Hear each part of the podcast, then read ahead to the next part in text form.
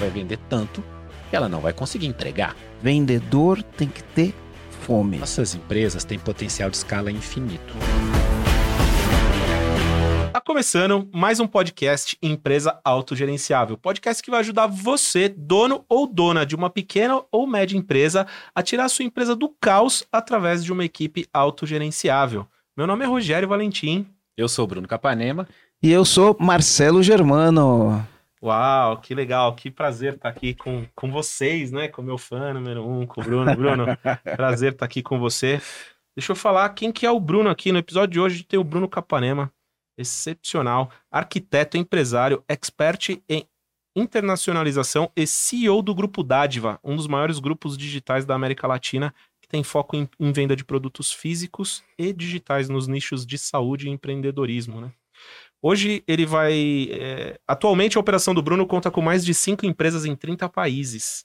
E hoje ele vai revelar aqui para você, comandante, que acompanhar esse podcast aqui, como que o Bruno saiu do absoluto zero para uma estrutura comercial com mais de mil vendedores. Então, vou convidar você a pegar papel e caneta. O Bruno falou para nós que vai abrir o jogo aqui, vai contar tudo que ele fez e vai dividir com a gente, com você, sem dó. E aí ele vai explicar todo esse processo que ele fez para ter do absoluto zero a mil vendedores. Até eu tô super curioso para saber como isso aconteceu. Marcelo, e aí, será que é fácil? Como que a gente vai, vai explicar isso aqui? Em primeiro lugar, explica por que que você escolheu trazer o Bruno aqui. Show de bola. Bom, uh, eu conheço o Bruno já, acho 2014, desde 2014 eu conheço o Bruno. E o Bruno e a Tati. A Tati acho que eu conheci um pouquinho depois, né? Você entrou antes no, no, no Titânio, né? E eu acho que a Tati entrou depois. Foi eu acho mesmo, que foi, foi, foi alguma coisa assim. Então eu já conheço ele de longa data no mercado digital, a gente acabou se conhecendo, né? E aí, uh, no, no, nos rumos que a vida toma, o, o Bruno era de um, de um segmento, uh, tinha uma sociedade, acabou que a sociedade não deu certo. Depois, é, quando ele conheceu a Tati, começou a namorar com a Tati, eles deram um, um boom na, no, no, negócio que a Tati fazia e começou a fazer uma diversificação. O primeiro passo que ele começou foi fazer uma internacionalização. Deixou de vender só no Brasil para começar a vender no resto do mundo. Em alguns países ele vai contar aqui um pouquinho disso. E aí depois, conforme o negócio foi evoluindo, ele começou a vender produtos físicos, porque eram produtos digitais, começou a vender produtos físicos, e ao longo disso ele desenvolveu uma competência, uma habilidade na empresa dele, né? Porque no digital, normalmente as pessoas gostam de fazer venda apertando o botão, né? E eu, eu me lembro que quando começou o mercado digital, eles falavam assim: ah, a melhor coisa que tem é o mercado digital, porque você não precisa de vendedor, vende trabalha no na, botão. Na praia. Isso, trabalha na praia, não precisa de vendedor, porque isso e aquilo, e todo mundo falava isso no mercado digital, né? Eu até estava falando com, com o Érico hoje sobre isso. E aí, depois de um tempo, até recentemente, eles falaram, cara, nós descobrimos um negócio que aumenta 70% as vendas. Aí fala, o que que é? É vendedor. e, enfim, hoje todo mundo que entrou no mercado digital e não queria ter vendedor, a, a maioria dos negócios entende a importância de ter um time comercial para aumentar a conversão, para fazer recuperação de vendas, ou até mesmo para fazer prospecção. Então, uma coisa interessante é que antes a gente tinha um mundo que uh, só existia né, a venda através de vendedor. Quando veio o digital, o digital veio com uma proposta, não necessariamente que ele veio com uma proposta, mas as pessoas olhavam e falavam: ah, a melhor coisa do mundo é vender no digital porque não precisa de vendedor. E hoje esse, esses mundos estão coexistindo, onde não é ou um ou outro, são os dois. Né? Então, se você tem vendedor e não está no digital, você precisa entrar no digital. Se você tem digital e não tem vendedor, você precisa né, ter um comercial e coexistir com esses dois mundos. E aí você vai maximizar os resultados do nosso negócio. E o Bruno fez um negócio incrível, né? Saiu de zero vendedores para mil vendedores. O Bruno vai falar em quanto tempo ele fez isso, né? É, qual o racional por trás de ter uma equipe tão grande, né? Qual o racional por que ter uma equipe tão grande? Qual o modelo, o modelo de contratação, plano de carreira, por que, que isso funciona? Então, eu queria que o Bruno falasse um pouco sobre isso, mas antes de mais nada, Bruno, se apresenta do jeito que você gosta de se apresentar. Quem é o Bruno? Oh, primeiro é um prazer estar aqui. Eu tenho um maior carinho por você, Marcelo. Então estou super feliz de estar aqui. Hoje eu não vou entregar o pulo do gato, vou fazer o, entregar o que faz o gato pular. O que vem antes, assim, que é ainda mais relevante, né? Eu sou, antes de mais nada, um cara muito abençoado. Pai, eu sou esposo, sou pastor, sou um monte de outras coisas. Por acaso, eu sou empresário também. Né? Eu estou no mercado digital aí faz 10 anos, passou rápido, mas muita coisa acontece, né? Porque o mercado digital é uma velocidade estonteante, né? E é como você falou, eu tinha outro projeto, eu trabalhava com arquitetos, ensinava os arquitetos a ganhar dinheiro, a viver de arquitetura. Então, de alguma forma, eu já sabia como fazer as pessoas ganharem dinheiro. Mas tem muito pouco arquiteto no Brasil, não tem nem 200 mil. Então, eu já pensava em modelo de negócio, ecossistema, coisas que as pessoas não pensavam lá atrás, mas eu tinha essa necessidade, porque eu não tinha tanta gente assim. E aí, quando eu saí desse projeto, casei com a Tati, comprei a parte do ex-sócio dela tal. E para quem não sabe, a Tati tem um método de melhora natural da visão. É como se fosse uma fisioterapia para os olhos. E todo mundo tem problema visual. Enquanto tinha eu 200 tenho. mil arquitetos no Brasil, quem tem problema visual? Quase todo mundo. Eu chego, não tem um lugar que eu vá que não tem uma pessoa que não tenha problema visual. E aí eu comecei a, a, juntar aquilo que eu tinha de tirar leite de pedra daquele público tão pequeno com um público tão grande que era o da Tati. Então, por isso que a nossa junção deu tão certo. E uma das coisas que a gente que eu já queria lá, na, lá atrás no Arquitetos de Sucesso era internacionalizar. Porque eu ia atrás de outros profissionais em outros lugares tal. Então a gente começou a internacionalizar é, o Olhos de Águia, que era o produto principal, hoje tem outros. É, em 2018, quando tudo era mato, engraçado isso, né? Mas faz pouco Começou tempo. Começou né? vendendo né? em língua espanhola. Tudo era mato em 2018. É engraçado faz... isso, né? É pouco tempo. É, nós estamos falando de cinco anos. É, eu me lembro que eu fui num evento em Madrid e um cara estava palestrando no evento porque ele tinha acabado de fazer um milhão, né? E, e que era uma coisa que no Brasil já acontecia muito no, no mercado digital. Eu pensei, nossa, eu voltei no tempo eu sei como fazer sucesso aqui, porque eu voltei no tempo, já sei o que deu certo lá. Então a gente começou esse processo todo, né? E sempre olhando o ecossistema. Então a gente montou a nossa empresa de suplementação, tem colágeno, melatonina, uma série de coisas para atender aquele público e depois foi ampliando cada vez mais, com uma série de estratégias que a gente tinha, que eram muito nossas, coisas dava certo, dava errado, então a gente ia testando, e aí a gente montou essa parte de business, ensinar o que a gente fazia, né, o nosso modelo de negócio e tal. E essa coisa do comercial é engraçado porque eu sempre achei que tinha uma certa arrogância no digital de achar que reinventou a roda. Porque ah, é exatamente isso. Eu só vou apertar um botão, não preciso saber o que estão fazendo nos outros mercados e tal. E eu sempre achei isso besteira, né? E, pô, vem, as pessoas vendem por telefone desde que inventaram o telefone. O Grambel fez uma ligação, e falou: Você não quer comprar um tele... outro telefone? um Com certeza foi isso. Você não quer ter um terceiro aí? então, essas coisas já existiam, né? A gente testou bastante. Eu passei, você falou quanto tempo eu levei, né? Para ter um time comercial assim. Eu passei seis meses errando pra caramba, assim. Eu tinha 20 pessoas no meu time comercial e não andava de jeito nenhum. Testei um monte de coisa e tal. Não funcionava pra gente essa junção do digital com o comercial, sabe? E a gente, eu, só que eu testo muita coisa. Eu vou testando, vou mudando uma coisa, tal, até que a gente aprendeu um jeito, que é o jeito que eu vou explicar para vocês. E aí, de lá para cá, sei lá, isso foi em junho do ano passado, que a gente aprendeu mesmo, o jeito melhor de fazer e tal. Fazendo um ano. Né? Em um ano a gente chegou nesses. De 20 para mil. De 20 para mil. Eu passei um tempão de 15 para 20. Pô, essa, essa geração que a gente tá vivendo é complexa, né? Outro dia eu tava conversando com alguém do time, mas já faz oito meses que eu tô aqui. Aí você tá falando, já faz um ano. Cara, a gente mudou a concepção de tempo. É, é diferente isso, né? É, na nossa é, época ainda tem só um ano, né? É, é. Eu sou novo na empresa, eu tenho um ano. Hoje os caras falam, já faz oito meses. As pessoas não. Porque na, na, na, na, na, na nossa geração, você ia trabalhar na empresa trabalhava 15 anos. É. A gente tem funcionário que tá com a gente há 20 anos, né? Então, na, na... Tem uma coisa que eu acho sobre isso, desculpa te interromper, bem curtinho. É, quando eu vou contratar uma pessoa, às vezes, para empresa, e eu vejo que a pessoa passou em 10 empresas e nenhuma delas ficou mais de seis meses, e às vezes a pessoa tem um currículo sensacional né? até, mas você pensa, essa pessoa não resistiu a nenhuma intempérie, nenhuma tempestade naquela empresa.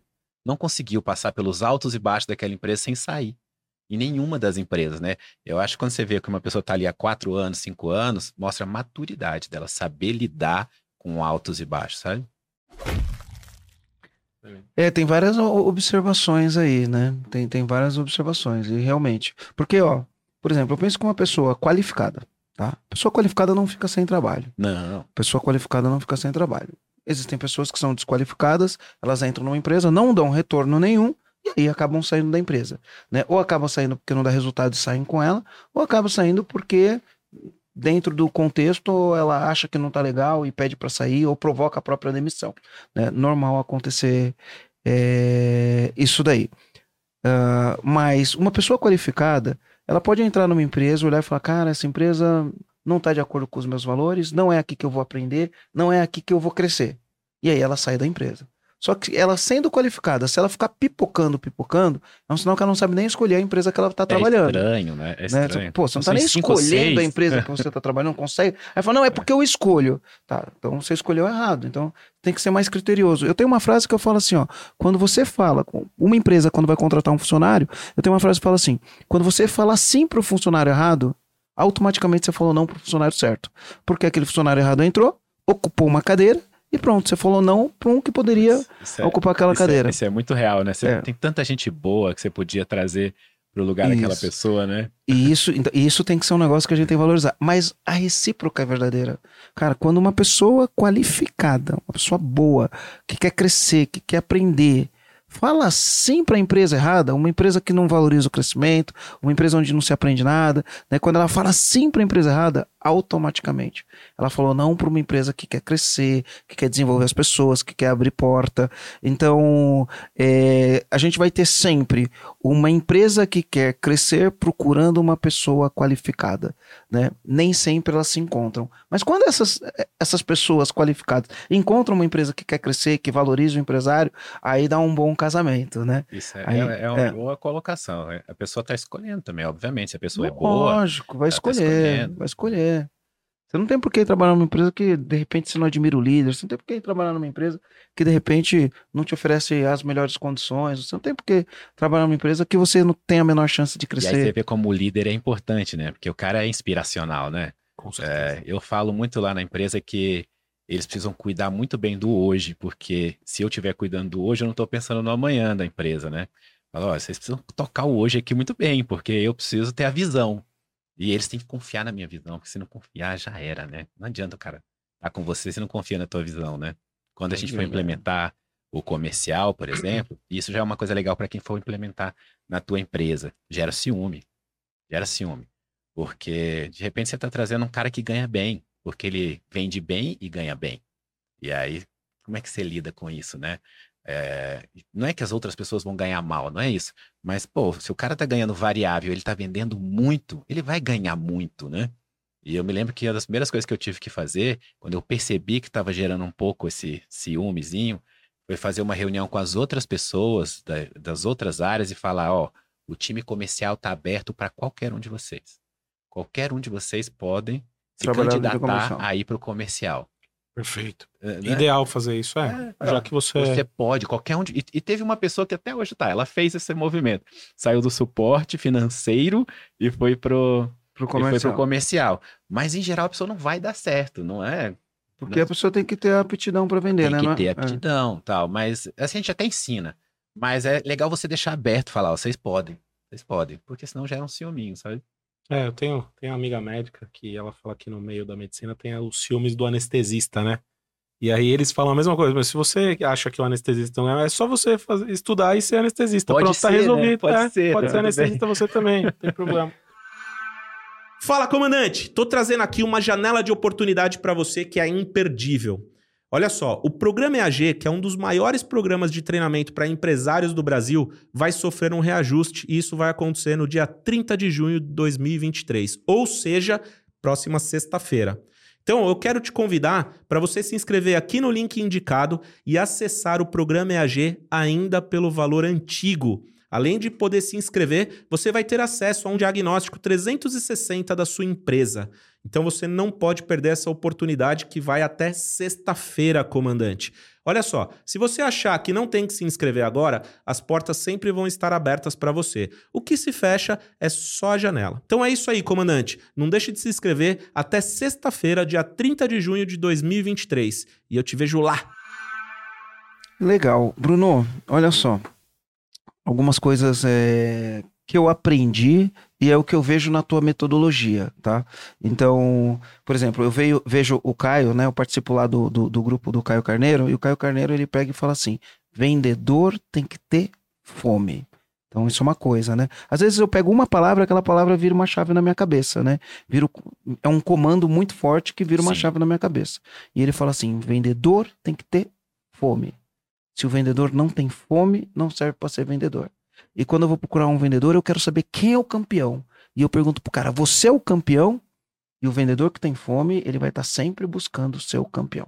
Outra coisa que o Caio fala, ele fala assim: a tua empresa, e aqui é a hora de mudar a mentalidade do comandante que está ouvindo a gente. Ele fala: na tua empresa, o teu vendedor, ele pode ficar rico? Olha essa pergunta. O teu pode, vendedor, pode. ele pode ficar rico na tua empresa? Deve, né? Né? É, e aí, é fique, né? aí é, porque, meu, o vendedor é o cara que vai trazer riqueza. Se ele vai, vai, vai, vai trazer riqueza para a empresa. Se ele vai trazer riqueza, ele pode ficar rico? É uma excelente pergunta, um excelente, um, um excelente é, questionamento. Eu faço até uma outra. Você está preparado para ter um vendedor que recebe no mês mais do que o seu Prolabore? Emocionalmente, você está preparado para isso? Mas que ele, ele enche o caixa da sua empresa, né? Ele enche o caixa é, da sua empresa. É um ponto de reflexão. é, um, é um ponto de reflexão. Então, cara, comandante, você que está assistindo, pega papel e caneta na mão aí, porque a gente vai falar sobre esse tipo de coisa. E outra coisa que o Caio fala, né? O Caio fala, meu, para vender, a empresa tem que ter método. Sem método, a empresa não vende. E ele fala assim: eu descubro Tá? Eu, eu, é que depois de ouvir isso, eu voltei para a empresa e a gente mudou totalmente a mentalidade, né? E a gente tá aplicando o método, inclusive é o teu método lá do, uhum. do Dádiva. Uh, e a gente começa agora, dia 15 de junho, né? A gente vai começar efetivamente a aplicação da metodologia que a gente é, aprendeu com vocês. Até foi um motivo forte da gente querer trazer o Bruno, porque a gente faz, a gente vai fazer o que o Bruno vai ensinar aqui também, porque a gente também aprendeu é. com, com o Bruno lá. E ele fala uma coisa interessante, o Caio, né? Ele fala assim, cara, é fácil descobrir se a empresa tem método. Falou, entro na empresa, falo, quem é o campeão dos vendedores? É aquele ali. Eu vou lá no campeão. E aí, cara, me conta aí. Como que é o teu processo de venda? Como que você faz? Como você planeja teu dia? Qual que é a tua abordagem? E aí ele conversa com o vendedor campeão. Aí ele fala, aí ele vai lá e fala assim, quem que é o segundo? Aí ele vai lá, conversa com o segundo e fala, e aí, cara, me conta aí como que você faz, qual que é a metodologia, como você se prepara, né? Como que você faz a abordagem. Aí ele falou, se o que o primeiro falar e o segundo falar forem coisas diferentes, já sei que a empresa não tem método. Boa. Já sei que a empresa não tem método. E aí eu olhei e falei, opa, então, né? No, no nosso caso, a gente tem método, a gente tem o vendedor que vende mais e a gente tem o, o, vendedor que vende menos. Mas, na média, os nossos vendedores, depois da rampagem, depois eu quero que explique essa rampagem, né? Depois da rampagem, eles performam igual. É lógico que sempre, às vezes tem um mês que um se destaca mais, Sim, outro normal. mês que se destaca me menos, até pelo, por tempo de experiência, mas eles produzem igual. Mas sempre tem aquele que dá um. se destaca um pouco mais, né? Então tem que olhar para a metodologia e aí treinar. E aí ele fala: é treino, é treino, treino, treino, treino, e a gente treina o nosso time o, o tempo inteiro. Mas, dito isso daí, é, cara, quais são os fundamentos da metodologia? O que, que você fez? Como você fez? Né? O, o vendedor na tua empresa pode ficar rico? Existe metodologia? Conta aí. Traz, São traz, ótimas um, perguntas. É, traz um panorama geral, Bruno. Parece que você tem cinco, seis times. É, eu né? tenho, então... eu tenho vários times. Eu vou explicar um pouco sobre isso, aí você vai entender. E sim, o cara pode ficar rico. Né? E sim, eu estou preparado emocionalmente para o cara ganhar mais que o meu Prolabore. Né? No final das contas, é equity para gente, é, é, distribuição de lucro depois, uma série de outras coisas, né? Mas o, o grande lance é o seguinte: é, é muito fácil a gente desenvolver alguma coisa quando a gente vê o que pessoas boas fizeram tá? Caio mesmo é uma dessas pessoas, né? É, o que o Flávio Augusto fez na WhatsApp. Então é, é bom você olhar, é, não ter que desenvolver uma coisa do zero e pensar quais são os pontos fracos disso daqui. A roda já foi inventada. E o que, né? que eu vou fazer em cima, né? É muito mais fácil, né? Então, o que, que eu fiz, na verdade, foi mudar um pouco algumas coisas em relação ao que eles fazem e tentar aproveitar o máximo de sucesso do que eles construíram. Né? Uma das coisas que eu percebia muito em muitos times comerciais é que às vezes a pessoa botava um time com 10 mil, 15 mil, 20 mil pessoas no time e tinha um percentual muito pequeno que performava bem. 10%, 15% tal. Eram aquelas pessoas que performavam bem que eram os que sobreviveram aquele caos lá e o cara que se vire, vá atrás e tá tudo bem para aquela empresa porque são, é a lei dos grandes números, o cara traz muita gente E, Vai ter e- gente que e- e performa vai ter muito. gente que vai Você vai performar ter bem. 80-20, né? Os Exatamente. 20% dos vendedores que trazem 80% E aí, e aí a gente vendas. pensou uma coisa que eu brinco lá na empresa que eu falo que é o método dos apóstolos, que é o seguinte: cada pessoa cuida de 12. né? Tudo bem que às vezes você vai cuidar de 15, 18, mas assim. é, Na média, 12. na média é isso, né? 10, 12 pessoas. O que, que significa isso? E quando você monta o teu time comercial, e sim, eu também quero os caras que têm fome, tá? Vontade, né? O cara tem que ter vontade. Porque método, você ensina. Inteligência emocional também. Porque é difícil ser vendedor. Você escuta 20 nãos para ouvir um sim. Tem que ter muita inteligência emocional. Mas desejo, vontade, você não ensina, né? Então, vamos supor, você vai, eu falo, em geral, eu falo, vou dizer como eu falo para as pessoas começarem os times delas, tá? Falo para você não trazer um. Você não sabe se aquele um é bom. Então você traz ali uns 10, 12, é o tanto que você dá conta de cuidar, são os seus primeiros apóstolos ali. E depois eu vou falar um pouco sobre o dia a dia desses caras. Mas o que vai acontecer é que alguns desses vão começar a performar. Três, quatro vão começar a performar bem, tá? E você tem que ter uma estrutura para que ele possa subir de nível. Então, no É nosso um plano caso, de carreira. é um plano de carreira. Quando a gente explica a primeira vez, parece multinível, sabe? A pessoa fala, isso é um multinível. Mas não é, porque multinível a pessoa tem que pagar, né? Ali a gente não tá pagando. É, a gente é que tá pagando, ele não tá pagando nada, né? Mas é como se fosse, é um vendedor, é um supervisor, é um gerente, são coisas assim, né? Então, no meu caso, o cara, ele, se ele bater uma determinada meta, são semanais as metas, tá?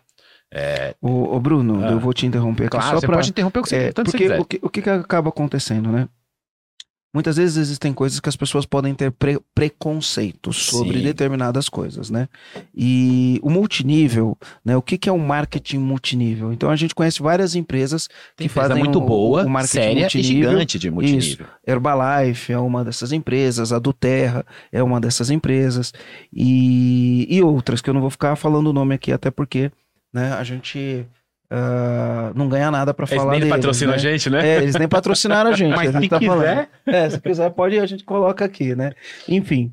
E, mas a gente tem muitos golpes que foram aplicados por Exato. empresas que não é que elas são multiníveis, é porque elas são piramideiras, né? Então tem uma diferença entre uma empresa piramideira, tem uma diferença entre uma empresa multinível. Mas qual que é o preconceito contra a empresa multinível, mesmo que seja uma empresa séria? Qual que é o preconceito? No marketing multinível, que hoje as pessoas falam venda direta, né? Eles falam venda porta a porta, mas no marketing multinível, é, uma das condições é o vendedor, quando entra, ele paga para entrar. Exato. Ele paga para entrar. Como assim ele paga para entrar? Ele tem que comprar um kit de produtos para vender esse produto, e aí tem todo um plano de carreira, uma, uma lógica, um racional por trás daquilo, que quanto mais ele vende, quanto mais ele traz pessoas para debaixo dele, mais ele ganha. Né? Por isso que são níveis. Eu tô, tô num nível que eu sou vendedor, eu subo, eu sou, tô num nível que eu continuo vendendo, mas eu ponho outros vendedores embaixo de mim.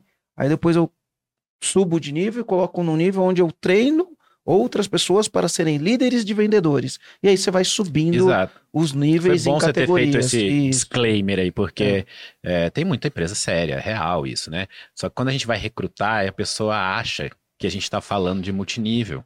E a pessoa tem esse preconceito. Tá? E na hora de eu faço um recrutamento muito grande, porque eu vou trazer muita gente. Então eu deixo claro, falo, olha, não é, porque você não vai entrar com dinheiro nenhum. Na verdade, você vai bater meta e vai subir. Né? E no meu caso, o cara leva cinco semanas. Se ele estiver batendo meta toda semana, eu vou dando estrela, né? Então, uma meta mais baixa é meia estrela, uma meta é, que a gente deseja é uma estrela, e o cara que é muito bom, ele vai ganhar duas estrelas, porque ele vai bater uma super meta, né? O cara bateu cinco estrelas, ele sobe de nível. E o que, que acontece quando ele sobe de nível? Ele ganha o direito de ter um time de 10, 12 abaixo dele. Tá? E ele aumenta a comissão dele também. e aí, a, a comissão maior é para o vendedor da ponta. Que esse é o cara que chuta pro gol, sabe? Então, eu vou dar um exemplo aqui de um dos times que a gente tem. O cara ganha 7%, o vendedor, tá? Da venda. O sujeito que está acima dele, que tem um time de 10, ganha 3% em cima da venda de cada vendedor que está abaixo dele. Mas ele continua vendendo. Então, quando ele faz a venda, ele, Ele soma os 10. 3 e o 7, ele ganha 10, tá? Esse cara também vai ter meta para subir. A diferença é que agora a meta dele é um pouco mista. Tem a meta dele pessoal e do time performar. Então ele, eu, eu tenho que fazer com que ele tenha interesse de fazer o time dele performar, para não ter só aqueles 20% que performam bem. Aí ele sobe de novo, E aí ele tem direito a ter 10 caras que têm times de 10 abaixo dele. E aí ele ganha 2%. Então eu tenho quatro níveis, até o cara que ganha um. É 7, 3, 2, 1. Né? É, por que isso? Porque eu quero que a pessoa esteja sempre cuidando de 10, 12, ensinando os caras, né? Então, é aquele sujeito que tem uma pessoa que, que tem abaixo dele os, os vendedores, ele está ensinando a pessoa a vender melhor, né? Então, como é que você vende melhor? O sujeito que tem líderes de vendedores, ele está ensinando o cara a treinar melhor. É, então, a, o, o tipo de ensinamento que ele tem que fazer é outro, né? E, e, assim por diante. Então, Cada nível você tem um objetivo específico. Você então, tem um objetivo você tá diferente, no nível de né? vendedor, é performance em Ó, vendas. É performar bem, aí o outro é ensinar a performar bem, aí o outro é ensinar a ensinar, aí o outro é ensinar a liderar, né? Então, e é interessante porque lá no topo você fica com bons líderes.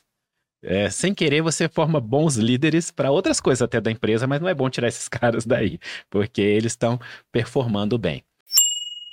E aí eu juntei um pouco o que a gente faz bem de marketing, porque a gente gera muita lead, né? Muito prospecto, né? No nosso nossa ação de marketing. Às vezes eu vou fazer uma ação e eu gero 300 mil leads, né? 400 mil leads, mas eu vendo para 1%, né? Então me sobra um monte de lead na mão. E aí eu ponho essas pessoas para agir com essas leads, porque tem muita lead para eles lidarem, né? Claro que tem vários métodos diferentes de lidar com essas leads, mas eu ponho eles para lidarem com essas leads. Então, ó, vamos lá. Eu, eu- São quatro níveis. O primeiro nível é o cara saber vender. O segundo nível é ele ensinar a vender. O terceiro nível é ele ensinar, Ensinar a ensinar. a ensinar. E o quarto nível é Ele está ensinando o cara a ser líder. Ele, quando ele, se ensina a tornou um líder, Ah, tá. né? E aí o É último quando ele nível tá é ensinando o líder, ele tá, ele tá ensinando duas coisas. Tá ensinando o líder a vender melhor, e ele tá ensinando o líder a liderar um time que, exatamente, que é exatamente. treinado. e aí esse cara que tá ali no topo, ele já me ajuda a recrutar, inclusive. Aí no topo ele já tá numa, numa, numa camada de negócio. É, e aí aqui só pra. A gente gamifica, né, os Hum. nossos times, né? Então, por exemplo, um dos nossos times chama Pretores, né? É baseado nos, no exército romano, né? E aí, por que, que é baseado no- nos pretores? Porque fica mais fácil, inclusive, do cara decorar os nomes. Porque o sujeito entra como soldado e quando ele pode liderar 10, ele vira decurião. Que vem de 10 mesmo. Era assim que era div- dividido o, o exército romano. Então, era o cara soldado, acima dele tem um decurião que cuida de 10. Acima do decurião tem um centurião que cuida de 100. E Na verdade, ele continua cuidando de 10, né? Só que ele Só cuida de 10 que cuidam de 10. Exatamente. Perfeito. E acima do centurião tem um tribuno, né? Então, e, e- e- e quando eu ensino as pessoas a fazer isso, o que que eu falo? Falo, cara, gamifica mesmo. Às vezes pode até parecer uma coisa boba pra você. Pra mim parecia, tá, Marcelo? Real, assim. Eu tinha até vergonha de ficar falando, ah, os caras são... Mas eles têm que ter um sentimento de pertencimento muito grande. E criar esses nomes, criar um, o time, o cara fala, eu sou no time, eu sou soldado. Ajuda. Eu quero ser decurião. Aí quando ele vira decurião, ele tem aquele orgulho, fala, eu sou decurião. tal. Agora o próximo passo é ser centurião. É legal E demais depois isso, que ele é sabe? centurião, ele fala, caramba, eu tenho 100 pessoas embaixo de mim. Você é tribuno. né? O céu é o limite, eu vou ser tribuno, eu vou ter mil. E aí, esses Né? caras é que podem ganhar muito bem, inclusive. O cara da ponta já ganha bem. Mas esses caras, que, quanto mais o cara subir, melhor ele, ele vai ganhar, porque ele vai ganhar é, em cima dessa galera toda. Isso é bem relevante. E aí tem uma coisa que a gente também faz que outros times de venda não fazem. E isso muda muito o jogo, tá? É, é o seguinte: a pessoa que performa bem, ela ensina os outros a performar bem. Então, ao invés de eu falar assim, eu vou premiar o melhor vendedor, eu não premio o melhor vendedor. Isso é um contra- contra-intuitivo. Qualquer time de venda que você vai olhar, premia o melhor vendedor. Eu não premio o melhor vendedor. Se 20 caras baterem meta, os 20 vão ganhar prêmio, entendeu? Então, é, eu faço essa pessoa compartilhar. Ele é aplaudido, sabe? Então, toda semana, na sexta-feira, a pessoa que performou melhor na semana anterior dá uma aula ensinando o que ela fez para performar bem. E isso vai gerando a seguinte coisa: todo dia tem reunião, tá? Tem a rotina do time de vendas é uma rotina diária, né? Todo dia o cara faz reunião com o liderado dele. Na quarta-feira, que é o dia que vira a semana, a nossa semana sempre começa na quarta. Na quarta-feira é uma reunião geral. Quem, quem subiu, né? Que ah, o cara virou decurião, outro fez o quê, bateu meta, tal, aquela coisa toda. É uma reunião geral que é uma reunião muito bacana, inclusive, com todo mundo, tal. Mas no dia a dia tem reunião diária. E como aquele cara só lidera de 10 a 12, ele consegue fazer reunião individual. Então o sujeito não está performando bem, ele fala, vem cá, eu vou ver com você, o que, que, que, você está fazendo? Conta para mim. Você quer fazer uma ligação comigo? A gente faz um, um Zoom, Meet aqui, faz uma ligação junto. Então ele está fazendo aquele cara performar mesmo. E na sexta tem essa aula. Como isso tudo fica gravado, acaba virando uma universidade interna. Né? E quando a gente começou a vender nosso principal produto visual, por exemplo, que era o Olhos de Águia, a gente tem outros agora, é, a gente tinha um jeito de vender. Hoje a gente tem oito. Porque os caras vão descobrindo. Cara, quando ele vai dar aula na sexta, ele fala, cara, eu descobri um jeito sensacional aqui. Eu mando um WhatsApp primeiro, depois eu faço tal coisa. O cara vai descobrindo outro jeito de vender. E aquilo ali vai compartilhando com as pessoas. Vou dar um exemplo de uma coisa que é, pode multiplicar por cinco a performance do time de venda. E a gente descobriu dessa forma. Eu passava os leads para eles e eles me mandavam mensagens individualmente para os leads ou ligavam, né? Conforme for tal. E esses caras tinham uma meta de mínima, mínima da mínima, era fazer pelo menos uma venda por semana, tá? Uma venda é uma meta muito ok, qualquer um consegue. Mas era a meta mínima para o cara continuar. Uma venda por semana. E aí acabava que a média deles eram duas, alguns faziam três, tá? alguns caras performam muito bem, vendem muito mais do que isso. Mas a gente inverteu um pouco isso. A gente trouxe uma coisa que as pessoas fazem no high ticket, que é fazer uma venda consultiva. High eu, ticket é um ticket alto. Ticket né? mais alto, 10 mil, 20 mil, 50 mil, 100 mil, que seja, né? E é, essa venda mais cara, ela é uma venda consultiva, né? É, você marca, você agenda com a pessoa, porque no final todo mundo sai ganhando. O cara se comprar, ele, você ganhou, se ele não comprar, ele também ganhou porque ele recebeu uma consultoria, né, de alguém e tal. Então a gente começou a agendar isso.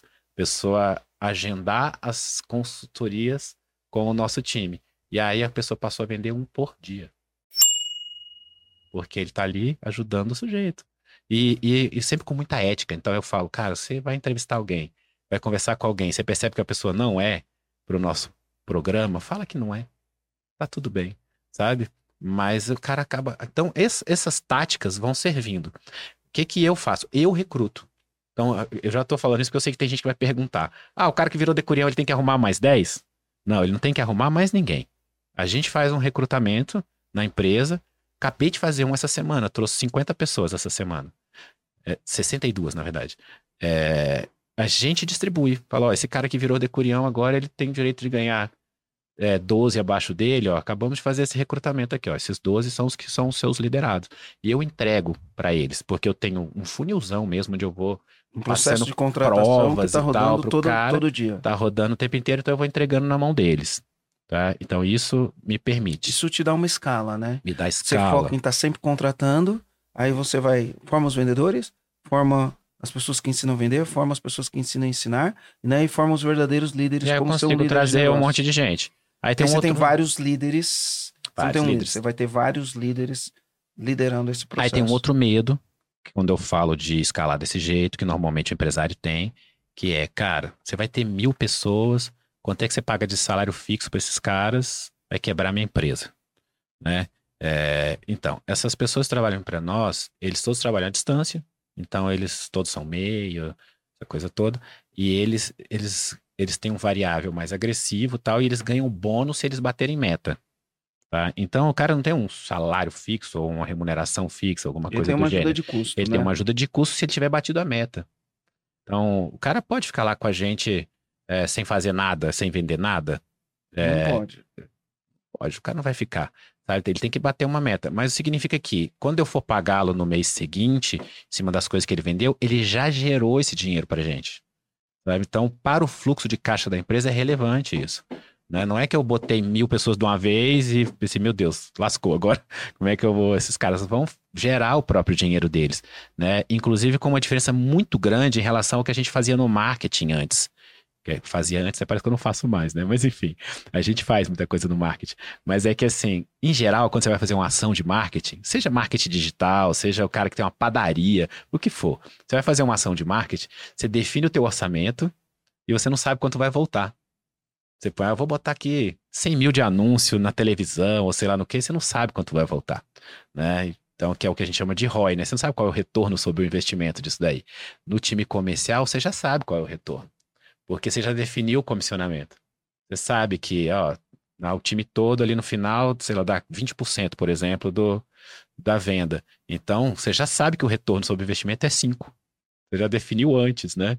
Você só não sabe qual é a escala que você vai conseguir com esses É, caras. Aqui eu Mas já queria. tá pré-programado. É, né? é, Tá pré- é, é. Aqui eu queria falar um pouquinho do que eu acho que é o racional disso daí, tá? Mas antes de mais nada, eu vou voltar um passinho que você falou que toda sexta-feira treina, né?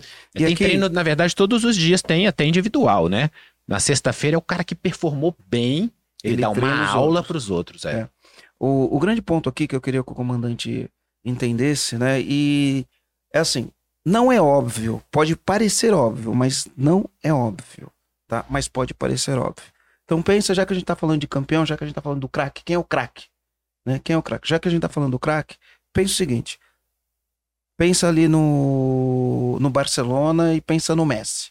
O Messi é o craque do time, não é o craque do time?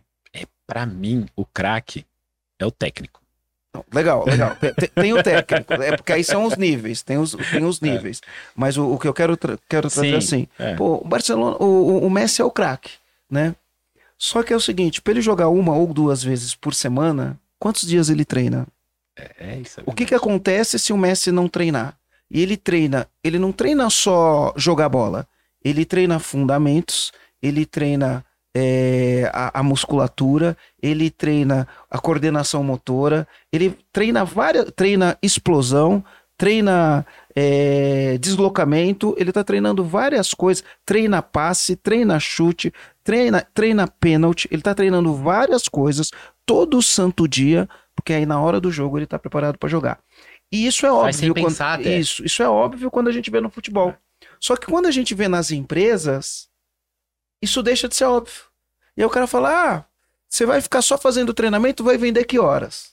Né? Meu, eu já ouvi isso. E- e- inclusive eu já falei isso. Pô, se a gente for ficar só fazendo treinamento, que hora que a gente trabalha, né? Que horas que a Eu gente já trabalha? pensei assim também. né? Eu tô- É- é- é- não é, é contra-intuitivo. Então é assim, o que, que acaba acontecendo? Eu queria saber ali com o comandante que está ouvindo a gente, né? Qu- qu- quantas horas você tem na tua estrutura, né, da semana para treinar os funcionários, do mês ou do ano?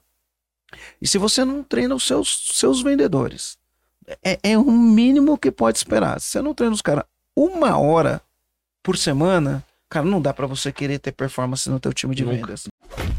Não dá, Não, não. não dá pra você ter performance no teu time de vendas. Porque, meu, uma hora você vai treinar chutar o gol, outra hora você vai treinar, né, é, sair da marcação, outra hora você- vai treinar coisas diferentes. Então a gente gravou aqui o podcast com a Dani e ela fala, meu, a gente treina técnicas avançadas de venda, a gente treina ah, gestão emocional, a gente treina uma série de coisas diferentes. E aí, meu, se você não treina pelo menos uma hora por semana, Tem que Então, treinar, cara. a esse- base do teu negócio também, ela eu, eu, eu Acontece acredito é nisso. treinamento constante. Treina, treina, treina, treina, treina. E você quer ver uma outra coisa? Essa- é, esse crescimento é muito progressão geométrica, se você for pensar, né?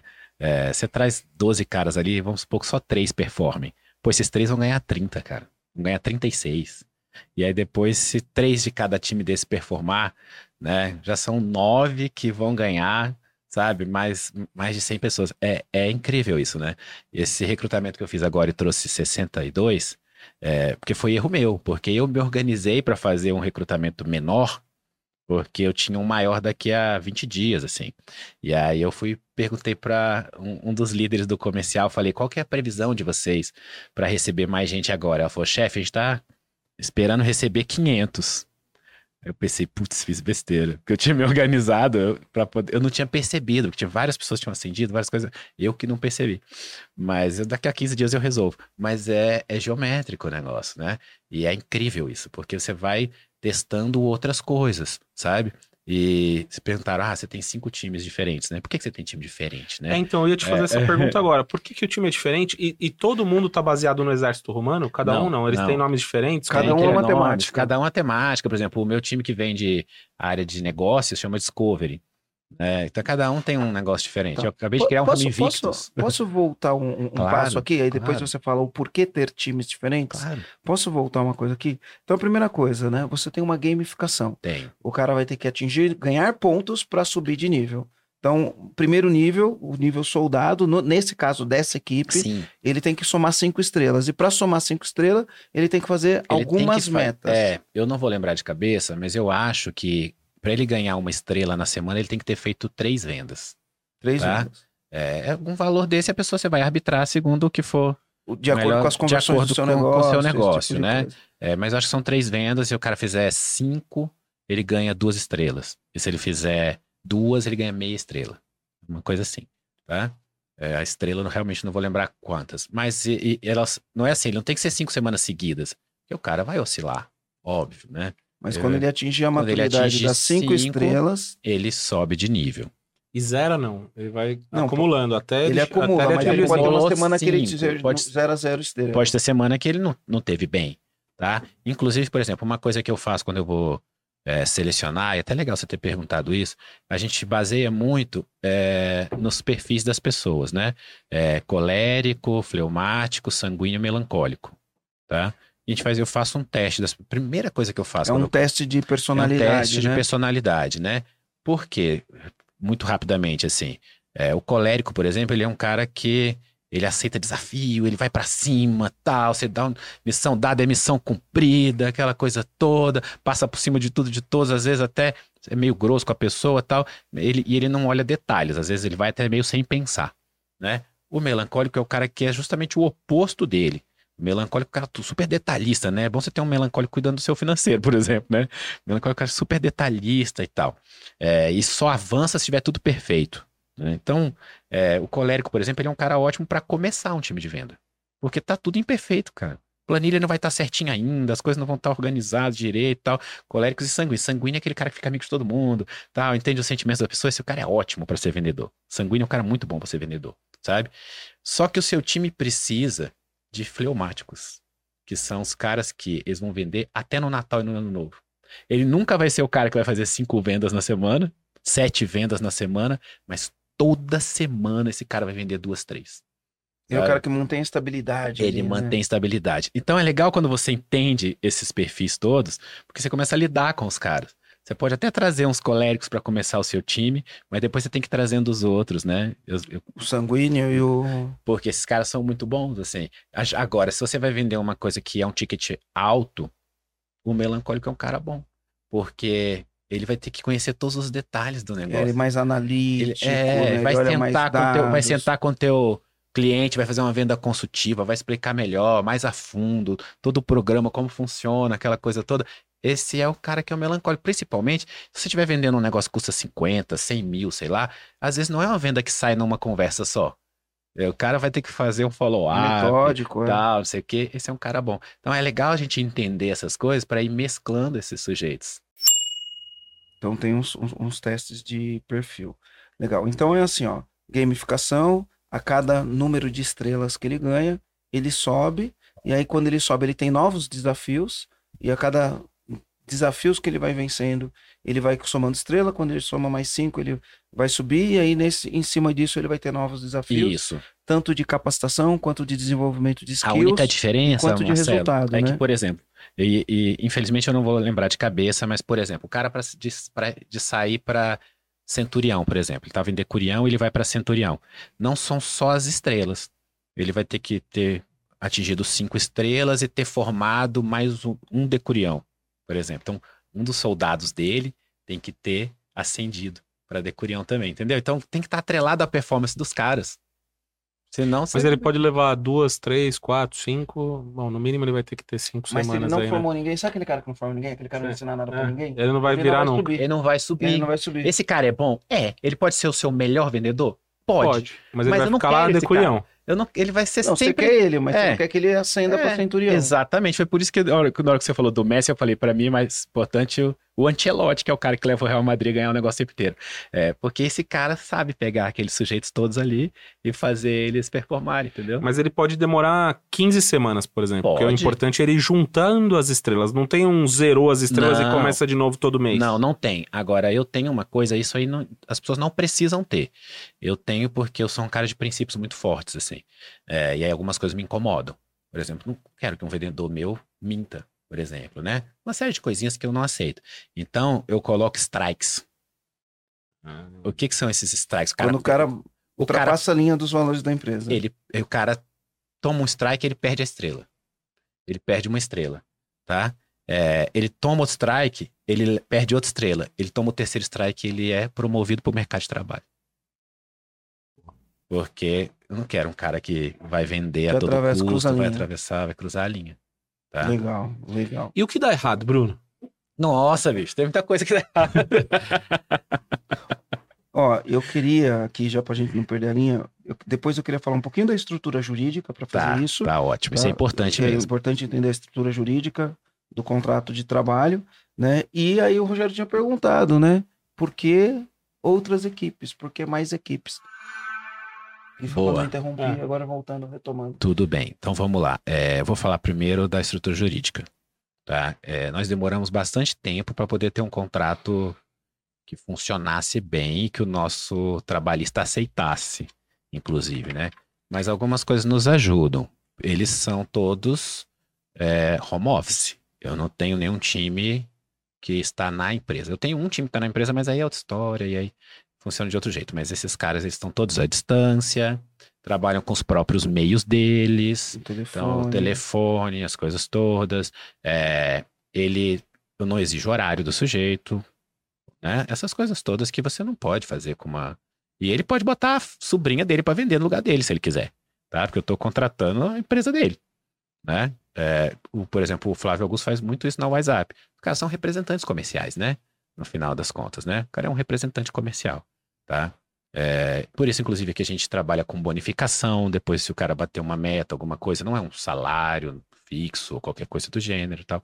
Então a ideia, contrato, a ideia dele é, ele é um representante ele é um comercial. representante você comercial. contrata ele como pessoa jurídica. como pessoa jurídica. Como pessoa jurídica. Como ele tem pessoa que ter um. CNPJ. Tem. Não importa se o CNPJ é MEI, Se é ou meio. se é simples, ou se. Enfim, é. ele tem que ter um CNPJ.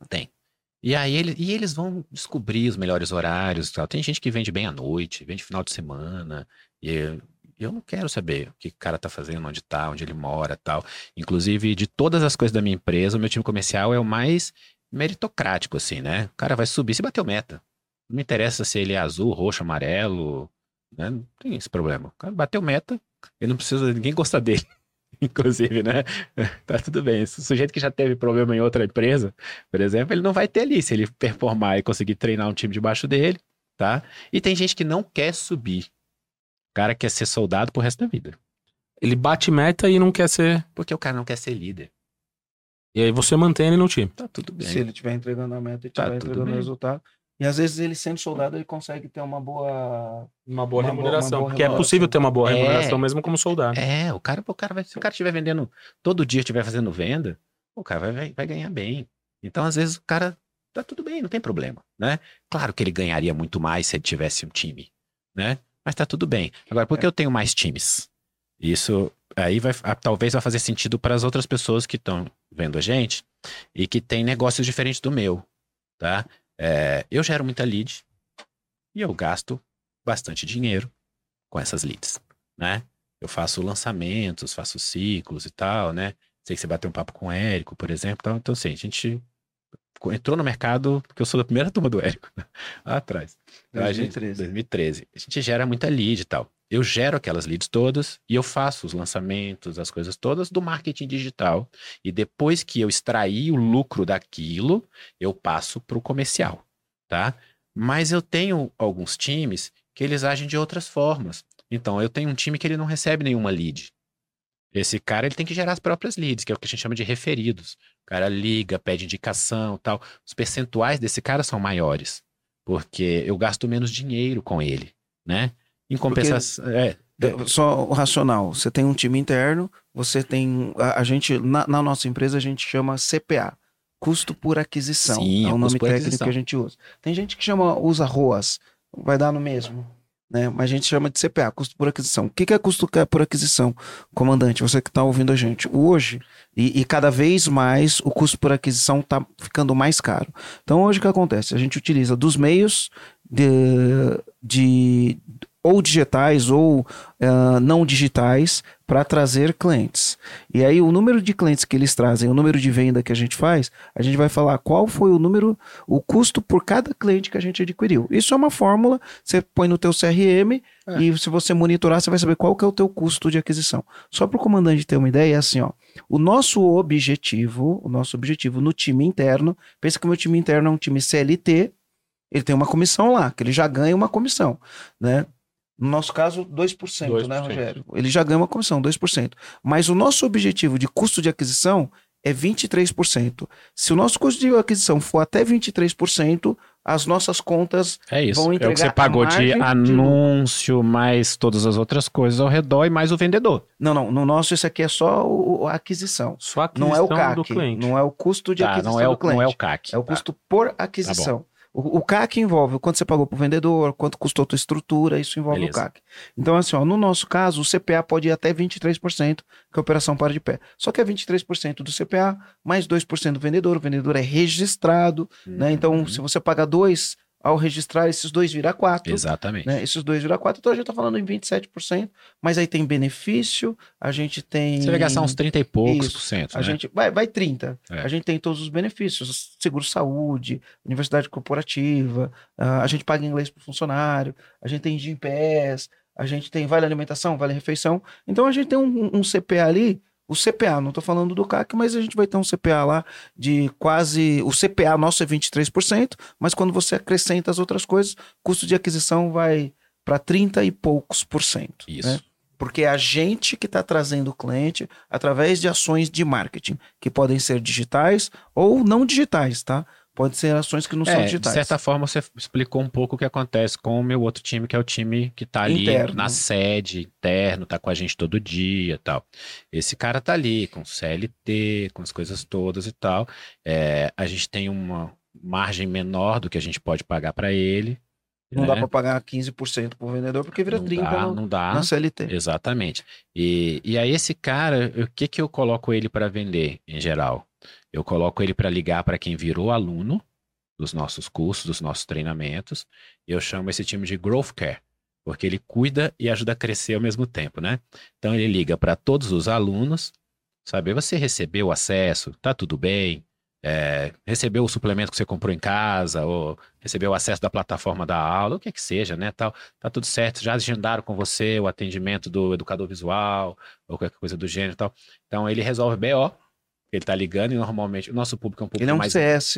é, o nosso público é de mais idade, então, às vezes, uma ligação para uma senhorinha dessa leva uma hora, tá? Então, ele liga e ele faz um cross-sell. Então, ele aproveita para poder vender é, suplemento para quem comprou curso, curso para quem comprou suplemento, essas coisas todas tal. é, e gera referido. Então, E aí vamos explicar. O referido, referido. é. Aí eu vou explicar o que é o referido.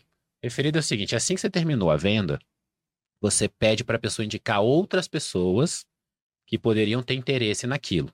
Existe um método para fazer isso, né? Porque senão ninguém indica nada, né? Tem um método para poder fazer isso, mas que normalmente eles conseguem 20 referidos numa ligação, tá? E aí esses, Uma pessoa que uma comprou, pessoa utilizando 20. a metodologia, essa pessoa que comprou está disposta, né? É. Tá dispo... Você faz ela ficar disposta Esse é o milagre da a, multiplicação é, dos a pães. indicar outras 20. e ao indicar outras 20, você não tem custo de aquisição, porque tem uma Isso. metodologia por trás disso onde ela indica. desesperado aqui, ó. A gente fez uma conta pedindo sete referidos. Você lembra que a conta É. que a gente fez? Meu, é, é- é- É incrível.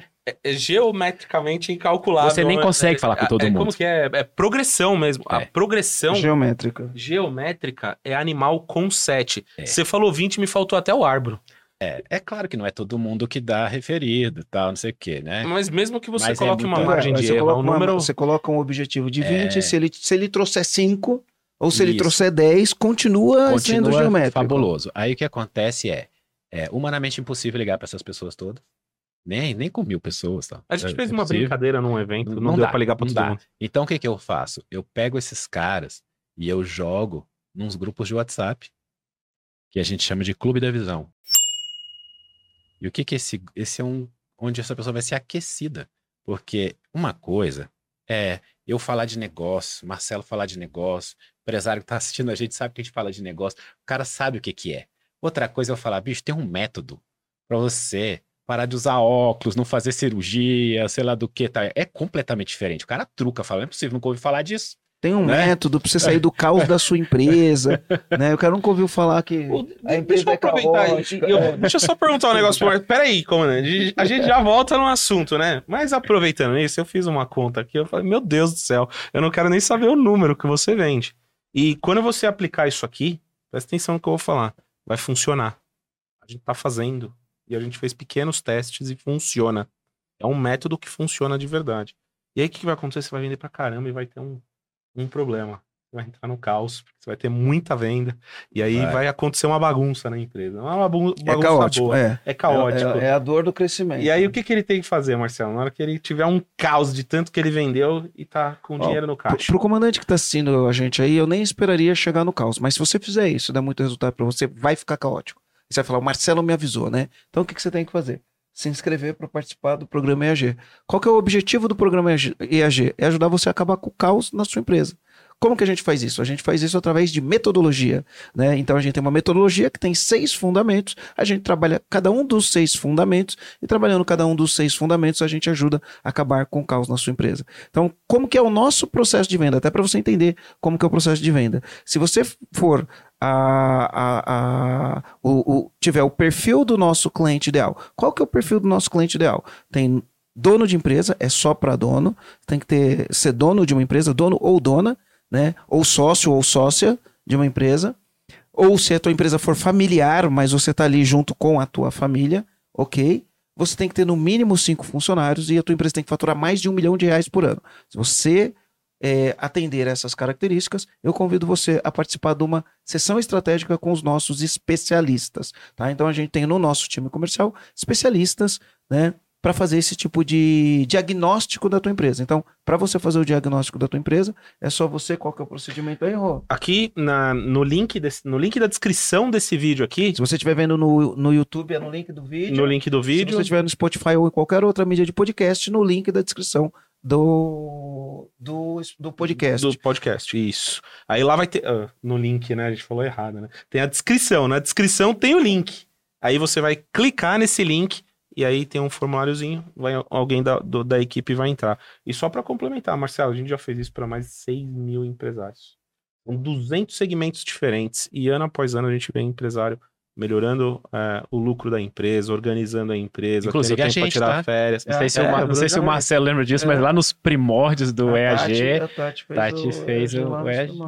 É isso aí. É isso aí. Então, bora lá, vai, Bruno. Vamos Muita colocar coisa. essa galera no caos, é Bruno. Eu vejo muita gente hoje, ho- hoje arrebentando assim, olha, ah, fez EAG. fez EAG, fez A gente tem um EAG. cliente aqui em Brasília, né? Cara, o cara chegou a 3 mil funcionários na empresa dele, é líder do segmento que ele atua. Líder do segmento que ele atua. Ah, recentemente a gente teve um cliente que abriu um IPO numa, numa bolsa token, to- tokenizada. Não vou entrar no detalhe do que é isso, mas um Aham. cliente nosso, quando ele chegou, ele era pequenininho e hoje ele fez a IPO da empresa dele. Então, e isso a gente tá no mercado faz oito anos, né? A gente viu muita coisa É acontecer. legal demais. Quando Legal a Tati demais. fez o EAG, a, a empresa tinha oito pessoas. Que louco. É, é- é assim, E tem quantos agora? Ah, cara, se eu não contar o comercial, é, que aí é- lasca um pouco as métricas, né? Mas a gente tem umas 200 pessoas Sem o contando no comercial. Brasil, fora do Brasil. Fala baixinho, quantos vendedores você tem, mano? Mais de mil. Mais de mil. Meu Deus. É, e aí, olha, só assim, Internacionalizou a empresa, né? É, eu não preciso fazer propaganda do EAG, mas eu quero fazer um comentário que é o seguinte: isso que vocês falaram é muito real, tá? A pessoa começa a escalar bastante o comercial e aí começa a dar problema no suporte, começa é um monte de coisa, gera um caos que se a pessoa não tiver preparada para aquilo, ela tá lascada, tá? É, é- é real isso assim. E olha é a dor do crescimento. é a dor do crescimento. Crescer Gera é bom, caos, mas é. dói. Gera caos, gera caos. Mas que eu estava comentando sobre a progressão geométrica. E o que, que acontece? É, eu tive que criar uma outra estratégia para poder lidar com aqueles leads, com aquelas pessoas que estavam sendo indicadas, porque aquela pessoa nunca ouviu falar. Tá? E ele tá frio. E ele tá frio, ele tá frio. Não vou só jogar para venda. Eu tentei, testei várias coisas. Tentei jogar o cara num lançamento, tentei fazer um monte de coisa. Aí que no final funcionou melhor foi: eu jogo o cara num grupo de WhatsApp onde não, ninguém conversa, né? Onde só a gente que manda coisa, né? Que é um lugar de mandar conteúdo para ele. Chama Clube da Visão. E aí a gente joga conteúdo lá duas vezes por semana, terças e quintas. É, são vídeos de cinco minutos, tal, não sei o que, são conteúdos, tá? Duas vezes por semana. E na sexta-feira vai um link para agendamento com alguém do nosso time de vendas. Aí, nesse caso, essa comissão, ela é dividida. O cara que fechou a venda e o cara que gerou o referido. Porque esse cara gerou o referido para poder virar é, venda Então depois. você estimula o cara a gerar referido, mesmo que não seja ele que faça a venda. É, não, não vai ser ele, Que mas ele vai ganhar comissão em cima disso. Então, esses cálculos a gente sempre tem que fazer, né? Ó, quanto eu posso dispor Tem que ter um cálculo da minha matemático aí. estrutura aqui para poder distribuir de verba para eles, tal, para que eles ganhem bem, porque senão o cara não vai querer trabalhar contigo, né? Porque os caras ganhem bem, possam. É, eu, eu acho legal quando eu vejo a pessoa que trabalha para mim alcançando coisas na vida. Isso é muito legal, né? E eu acredito em transbordar na vida das pessoas. Então você tem que fazer esse cálculo e vai crescer a tua empresa e vai crescer é, a vida dele também. É igual chegar aqui e entregar conteúdo, né? É. Na sexta-feira você manda o link pro cara participar Pra- da pra sessão estratégica? Para ele agendar as, as sessões da semana seguinte, Você manda na funciona sexta. na sexta. Sexta-feira, link. Isso funciona muito. Sabe aquele dado que você mostrou? Falou, porra, a gente nunca chegou nesse número aqui hoje, Hum. tava olhando. Eu vou te falar que é uma estratégia semelhante. Mas agora que você me falou, eu conectei dois pontos. O pessoal tá fazendo, mandando é, conteúdo nos grupos de WhatsApp. E a gente comemorou hoje que, inclusive, a gente conseguiu o nosso o verificado, outro número verificado Ele do tem WhatsApp. dois números verificados. Isso foi importante. Que mesmo que o cara um não grupo. tenha cadastrado, quando você manda a mensagem, ele aparece o nome da empresa. Aparece. Porque aparece. a gente tem dois números verificados. E através desse número novo que a gente vai fazer é, uma interação melhor com isso para mandar os conteúdos. Agora você falou isso, cara, é uma baita sacada. É, eu- Funciona eu, eu- muito, Eu, vou muito estruturando, né, os times, porque é, tipo de produto, não- você não pode ter, por exemplo, eu não posso ter um time que, que vende os meus produtos de business e os produtos de saúde da Tati. Não dá. Então, é por isso que a gente vai tendo, né, então é Vários origem, times. Ah, por origem isso que de lead, origem de lead, que são origens diferentes e tal, e tipos de produto. Então, um time, por exemplo, por mais que o meu time de saúde venda os meus suplementos, as minhas coisas, um time só para suplemento vende muito melhor. E aí, o- o meu time de, de business parece um pouco mais com o seu, que, que aí o cara ganha, né, 2, 3% de comissão, mas pô, é uma comissão mais alta, O produto Então, o ticket é maior, né? o ticket é maior. Esse cara, você, ah, você que vai vender coisa mais, mais cara aí. Esse sujeito, ele tem que ter fixo mesmo. É, diferente do outro. Porque esse cara, às vezes, leva um mês para fazer uma venda.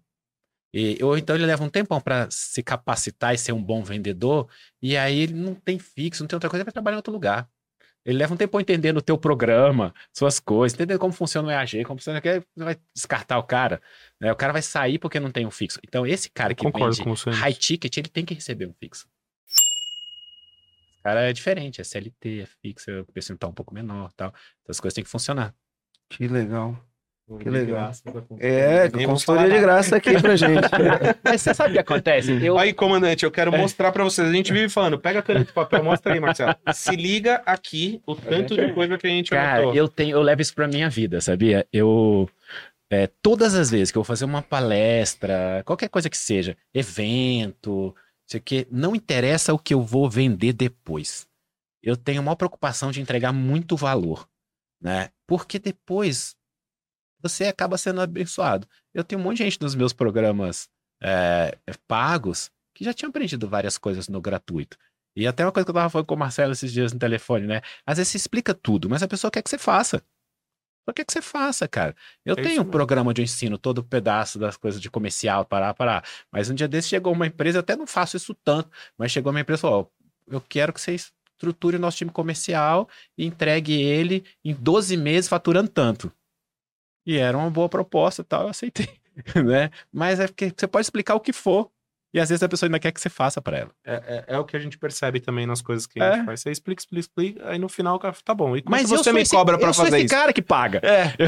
Eu sou, eu sou esse cara que paga. Eu sou o cara que paga. ah, tem um acesso VIP que entra primeiro mais rápido e tal. Pô, meu tempo é muito valioso, cara. Então eu sou esse cara que paga isso. Ou cara. Eu não sou um cara que faz um curso de um ano. Eu sou o cara que faz uma imersão de três dias, que é mais cara do que um curso de um ano, e depois paga pra pessoa implementar pra mim o negócio e tal, porque o meu tempo vale muito. Eu tava Legal. fazendo Mas, ó, propaganda tua ontem no almoço e falando, ah, nós vamos fazer uma metodologia, vamos aprender com o Bruno, inclusive amanhã a gente vai vai vai gravar o podcast com ele e tal. Aí o cara falou, meu, então na hora que vocês estiverem, eu sou o cara que paga. Se vocês quiserem, eu isso. faço. Eu sou esse cara. Mas, ó, mas tem, tem uma coisa aqui que eu quero deixar bastante claro aqui. Porque é, se você errar aí, você errar aí, pode ser muito complicado, né? Então, ah, eu quero trazer a consciência para esse tipo de coisa, porque pode ser até uma objeção que você tem, então eu já quero trabalhar essa objeção. Eu, conversando com o Caio, eu falei, Caio, cara, como que eu faço para con contratar um gestor para implementar isto para mim? Tá? E aí o Caio virou para mim e falou, Marcelo, isso é trabalho de dono. Boa. Isso é trabalho de dono. Aí falou, ou você ou o teu sócio tem que fazer isso. Bom, a nossa agenda ela é bastante complicada e isso gera muitas coisas. O que, que nós fizemos? O Rogério ele tomou a frente do, da implantação do departamento comercial, ele tomou a frente, né? A gente começou a fazer um trabalho já no time interno que a gente tem. Nossa conversão ela foi de 13 para 30%. Nossa, Então, é a boa, gente- né? É, aí É a bom, gente 30%, a é bom, gente- Bruno? entendeu o que fazia dar essa conversão, fizemos o playbook. Para fazer o playbook, a gente tem um parceiro, um parceiro que ajudou a gente a fazer o nosso playbook. E esse parceiro que ajudou a gente a fazer o nosso playbook, ele é dono de uma empresa. Então é dono do mesmo jeito. Então, ele é dono. E aí a gente chamou ele e falou: vamos fazer uma parceria? E ele topou na hora fazer uma parceria. Por quê? Porque ele é dono, ele vai fazer trabalho de dono. E eventualmente isso daí vai sair alguma joint venture, alguma parceria. Legal. Por enquanto é uma parceria, né? Mas isso pode ser uma outra coisa que a gente faça parte, onde isso se torne uma sociedade, né? Sendo parceria, ele pode receber como se fosse sócio, porque aí, enfim, ele tem uma participação no- no- nos lucros daquele negócio. Então, por que, que eu tô te falando isso, né? Porque por mais que, no nosso caso, nós contratamos a consultoria do, do Bruno, né? Mas por mais que faça isso, você contrate, é trabalho de dono É real. ou você, ou alguém, porque, ah, Marcelo, então você quer dizer que só eu posso fazer, ou você, o teu sócio, ou você e tua sócia, sim? Ou alguém, porque tem pessoas que trabalham como funcionário, mas agem como dono, né? Então tem que ser alguém que age como dono, né? Mas de preferência, faz você, aprende, É. rala o coco para aprender isso daí, e aí depois, depois que estiver implementando, depois que tiver rodando, depois que estiver funcionando e você dominar tudo, aí você Aí vai coloca. delegar e aí vai colocar um gestor, que você vai, você vai precisar de um gestor, né? Mas tudo tem fases. Primeiro faz acontecer, depois você coloca um gestor. É muito real. Sabe que uma coisa eu vejo muito acontecer no mercado? Eu tenho muitos amigos que tentaram implementar times de venda. Muitos, assim, até amigos nossos em comum e tal. E, em geral, esses caras iam lá, contratavam um gerente de vendas que vinham, é, por exemplo, da WhatsApp ou de alguma outra empresa dessa que tem muito vendedor. E né? tem os caras que já têm E- know-how porque já trabalharam nesse É, modelo. E não deu certo. Não deu certo. Eu É. imagino, Bruno, que ve- vendo você falar assim, você fala, caramba, Marcelo, isso aqui é uma... Eu falei a primeira vez, pô, do jeito que você tá explicando aqui é fácil. Dá pra fazer isso daqui e tal. E você explicando com a experiência que você tem, É, eu tenho ficou um, mais fácil pra você. eu tenho, eu tenho um amigo. Mas né? você- mas pode né? falar, Tomou, né? é. Eu tenho um amigo que ele fala, Bruno, você tem a incrível capacidade de fazer as coisas complicadas parecerem ser fáceis. E é fácil, Bruno. É fácil, de- Deixa eu é só fácil. complementar aqui, ó. É fácil. Eu não sei, não Mas, que é fácil. Eu mas dá é trabalho, é, é simples, mas É dá simples. trabalho pra caramba. Tá. E tem muitos detalhes. Por isso que eu te perguntei, se, se, se a gente conseguisse aqui falar um pouquinho das coisas que dão errado. É, Porque eu é ainda não cheguei é na legal fase você do ter que dá perguntado errado, do né? que dá errado, porque realmente. Você você se é, machucou um pouco, né? Porque quem claro. vê fala assim, pô, o cara foi Puts. em quatro anos de de 20 vendedores para 2 mil vendedores, fatura múltiplos nove dígitos. Você O que, sabe que é múltiplos acontece? nove dígitos? Para quem não sabe o que é múltiplos nove dígitos, é tem nove dígitos no número, é acima de 100 milhões de reais. Aí o cara acha que foi fácil, É. porque foi rápido, relativamente rápido, Todo mundo né? acha que foi fácil. e aí acha que foi fácil. Não, você se machucou fazendo isso, não se machucou? Tomou umas Claro, pancadas, deu É umas lógico. deu eu umas já vou, fa- cabeçadas, vou é. falar de uns, inclusive. Mas é legal você ter falado isso, porque é, eu sempre falo que a gente tende a superestimar o nosso curto prazo e aí a gente se frustra. E só que a gente subestima o longo, prazo. Eu também falo né? isso. E aí, putz, cara, como assim, né? É jogo de longo É prazo. jogo, tudo é jogo de longo prazo tal. É, algumas coisas eu tive que descobrir no meio do caminho e, e, e são tão bobas, mas elas podiam ter me quebrado, tá? Uma delas, por exemplo, é a maior parte das vendas que a gente faz, ela- a gente só recebe depois de 30 dias. Então, é, eu não poderia pagar esse vendedor antes de ter recebido isso. tá? Imagina eu com 2 mil vendedores e tendo que pagar, sei lá, 2 milhões de reais de comissão sem ter recebido esse dinheiro. Podia me quebrar, sabe? Então, no meio do caminho, eu tive que fazer uma mudança que é, esse cara recebe quando a empresa recebe. E, e... É, primeiro a empresa recebe, depois o vendedor recebe. Exatamente. Tá, então, ah, beleza, é uma venda que entra em duas semanas, tudo bem, você pode pagar o cara em duas semanas, mas é uma venda que entra em 30 dias, é D mais 30 tal, você vai pagar o cara em 30 dias. Né? Então, essas coisas eu tive que ir ajustando, e quando eu ajustei isso com o carro andando, eu quase perdi o time. Porque uma coisa é você falar. Antes do cara entrar, né? Uma coisa do cara é você ter um entrar. acordo, depois você muda o que Você, você falar, combinou. não, agora é o seguinte, ó, o time tá crescendo muito tal, vai comprometer o fluxo de caixa da empresa, você tem que receber a mesma época que a gente. É, é- olha que engraçado isso, mas é um É tão simples o pensamento, né? É simples, mas essas coisinhas, elas foram acontecendo no meio do caminho e foram gerando problemas, né? É, outra coisa é, eu fazia... Mas perdeu o time, Bruno? Chegou a... Perdi algumas pessoas, claro. Perdi algumas pessoas no meio do caminho, né? Meu time podia ser bem maior hoje. É, o que vai, só que a gente vai passando por essas coisas, assim. Então, é, eu, eu tive que ter. A gente, hoje a gente costuma dizer que a gente tem uma escola de líderes.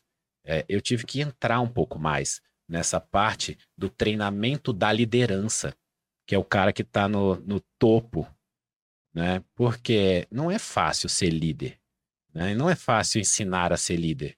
Então, eu tive que entrar um pouco mais nisso daí. Eu, Bruno, entrar lá e desenvolver, tá? até eles entenderem um pouco o que fazia com que eles fossem líderes.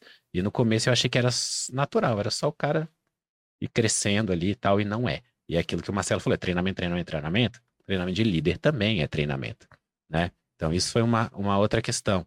Outra coisa que me aconteceu é, às vezes o cara vende parcelado. Ele vai vender em 12 vezes. O seu vendedor tem que receber parcelado. Ele pode receber, parece, vista. parece óbvio, Mas não né? mas não é, até você o fazer o fluxo de o caixa. fluxo de caixa já era. Tem muita gente que quebra vendendo muito, mas por conta de fluxo de caixa, né? Então é isso, isso é bem real. Né? Algumas coisinhas eu tive que ir aprendendo, assim, é, a controlar um pouco melhor os times, falar ó, quando é que você não pode entrar. Agora é a hora da ação do marketing, você não pode entrar. Foi aí quando a gente criou os strikes, por exemplo. Porque, pô, eu ia abrir inscrição, você faz um, um método, escassez, um monte de coisa, abrir inscrição tal dia e tal, e os vendedores estavam nos grupos de WhatsApp ali da- do, do processo de lançamento daquele produto e tal. O cara mandava um link um dia antes, individualmente para as pessoas, falando assim: ó, pode comprar antes aqui comigo. Essas coisinhas, sabe? É, Que, que Cuidar de, o 20, cuidar de 20 né? é É. fácil, cara. Cuidar de 500 é complicadaço, assim. Então a gente teve que ir des- desenvolvendo nossas próprias planilhas de controle, nossas próprias coisas. Um caminho que a gente deu uma apanhada. Outra coisa, o meu primeiro time, ele tinha um fixo de 1.500 reais e recebia uma comissão que eu não lembro mais qual era o percentual. É, quando eu tinha aqueles 20, que eu falei que não, não desenvolvia de jeito nenhum, porque eu descobri que aquelas pessoas eram felizes com o 1.500 faltava fome, que foi isso a gente aprendeu com o Caio, faltava fome. E, e se você é, já deixa a pessoa numa zona de conforto muito grande, a gente pensa, pô, mas 1.500 reais é tão pouquinho, né? Na minha cabeça era isso, falei, pô, mas é pouco, né? Não, cara, tinha algumas pessoas que estavam felizes, satisfeitas no 1.500. Tanto que do meu time hoje, só tem uma pessoa que é dessa época, desses 20. Porque É. era outra mentalidade. Porque quando a gente lida com o ser humano, por exemplo, isso é uma coisa, né? Ah, o cara tá satisfeito com 1.500, mas você pode ter uma outra. Aí você tem o cara que, de repente, ele vai burlar uma regra, né? Ele vai querer tirar uma vantagem indevida, burlando uma regra, mandando um link antes. É igual água, Né, vai isso. achar o buraco. É. Vai. Vai, vai, vai vai. achar. Agora, por exemplo, ontem eu tava conversando com uma amiga minha e ela falou assim, cara, a gente criou um negócio que é assim, ó. O cara vai ter a meta mensal, ele vai ter as metas semanais, ele tem níveis de meta. Aí, vamos supor que falta cinco dias para acabar o mês. O cara olha e fala, eu não vou conseguir mais bater minha meta. E ele sabe que a meta, bater a meta é um multiplicador no resultado. O que, que o cara faz? Ele tem venda para fazer nesses cinco Ele dias segura. ele segura as vendas, porque ele falou: Meu, esse mês aqui eu não vou conseguir, então eu vou segurar essas vendas aqui, vou soltar no mês que vem, porque aí no mês que vem eu já, já começo o, o, o mês com essas vendas. Então, ela criou mecanismos para que isso não aconteça. Esse é ótimo. No nosso Né? caso, é contar só semanalmente. Então, é aquela coisa, não tem. Toda um- semana o cara tem que É fazer. semanal, zerou. Terça-feira, meia-noite, zerou. Né? E outra coisa que a gente foi aprendendo com times, pessoas que fizeram antes da gente. Que a semana comercial não começa na segunda-feira, né? Começa na quarta. Porque o cara trabalha assim, ó, no final de semana também, tá? Porque Quando vem- começa na quarta. Começa na sexta, na sexta uh, terminou. É, é, e final de semana vende muito.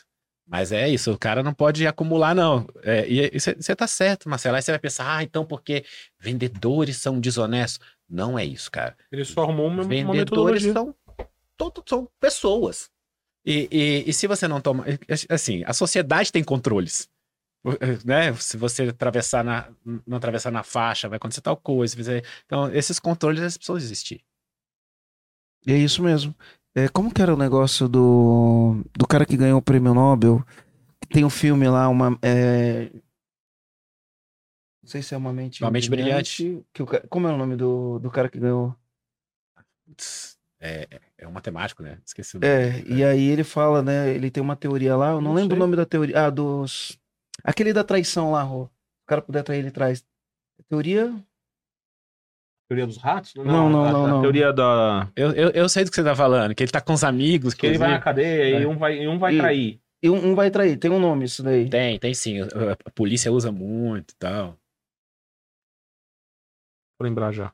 É, a gente vai lembrar. Então é assim, é, é comportamento é, humano. Do prisioneiro?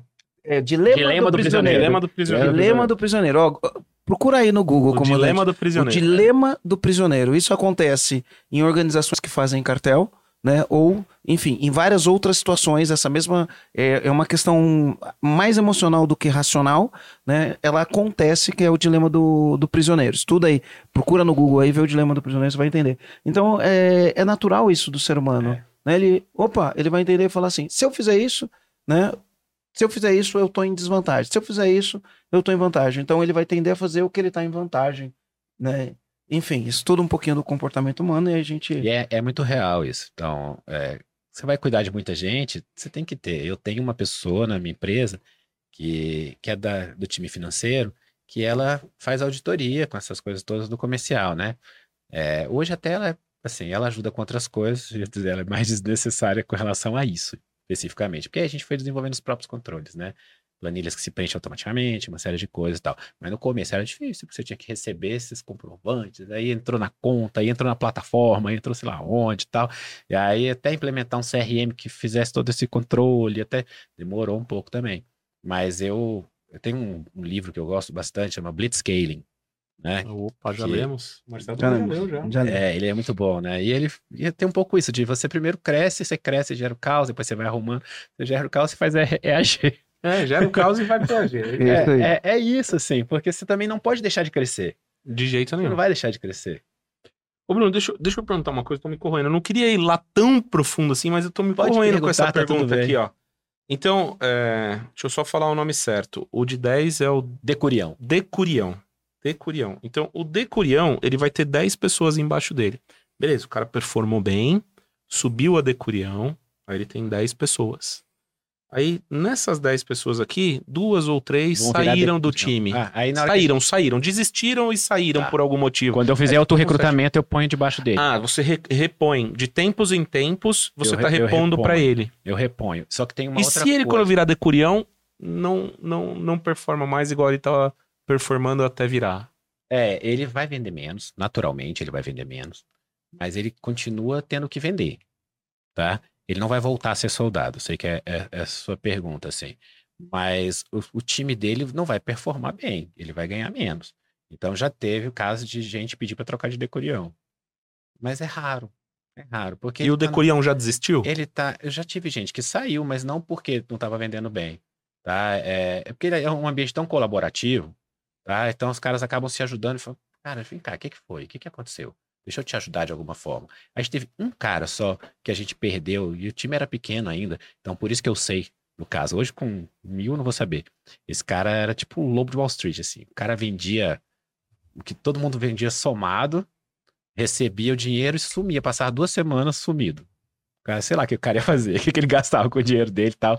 Voltava, todo acabado, tinha gastado o dinheiro todo e tal, não sei o quê. Uma vez o cara não voltou.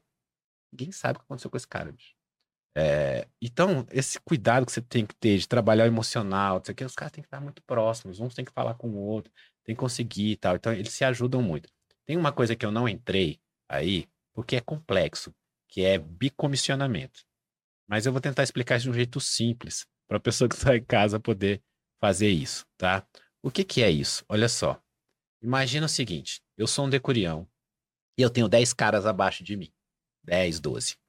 E aí, um desses caras virou decurião também, certo? Pô, eu vou parar de receber comissão em cima dele, né? De um cara que é muito bom, vendeu tanto que virou decurião, né?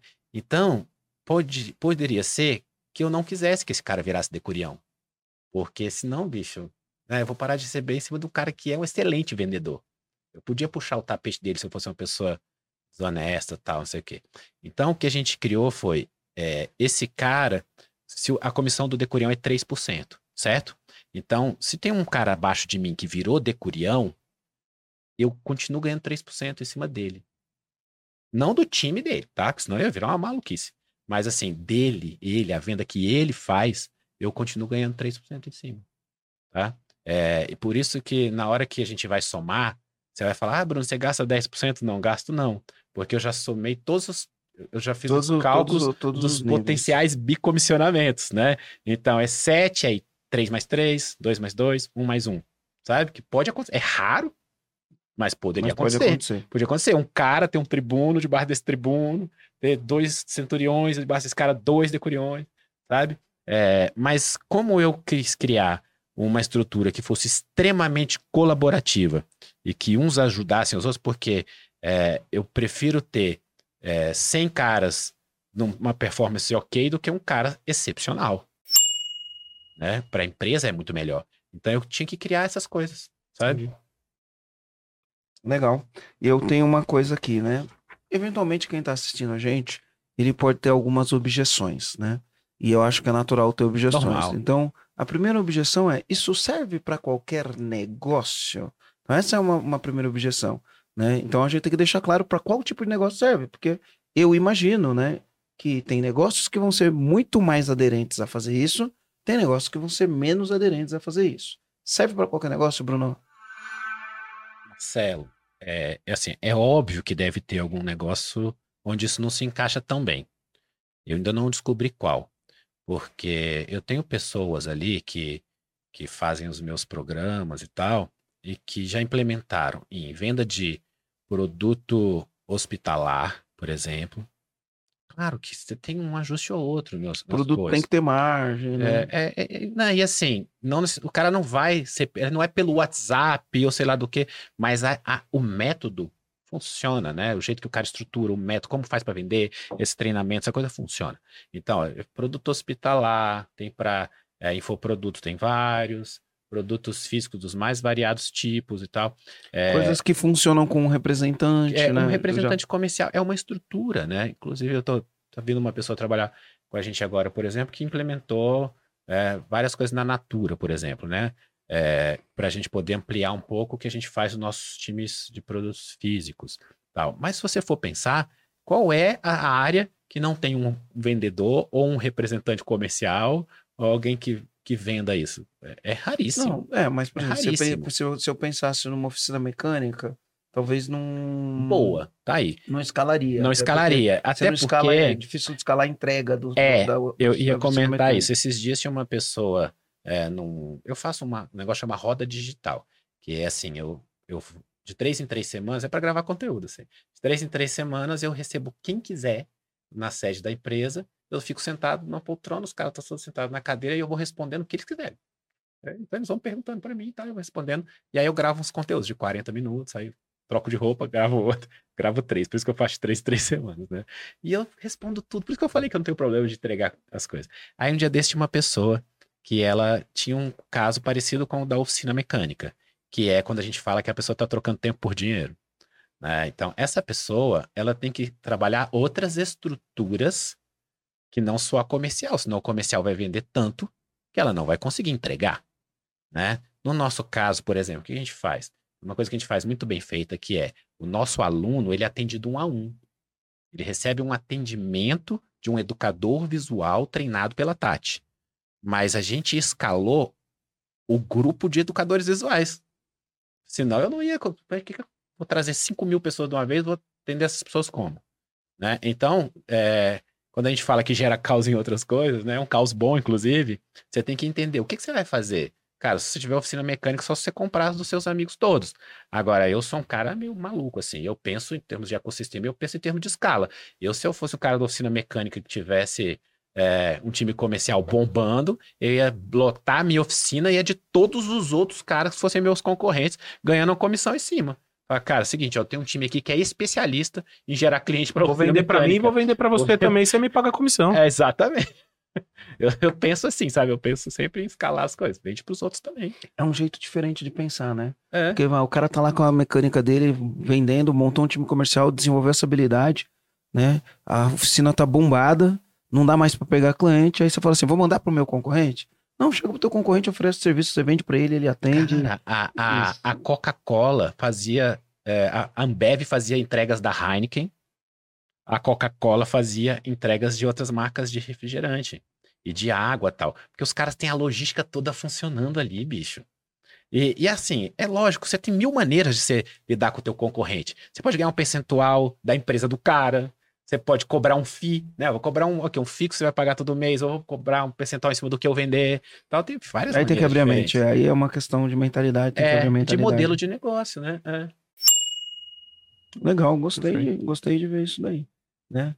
Enfim, analisa, comandante, analisa, não feche sua mente que de repente você pode ter novas possibilidades. Vamos ficar Rô, três horas. É, eu, eu, eu, eu, eu olhei aqui, Rô, eu olhei aqui e aí eu pensei assim, Eu só exemplo, mais 25 nós temos, perguntas, Bruno. nós temos os nossos especialistas, né? Então a gente tem um serviço de acompanhamento com especialista.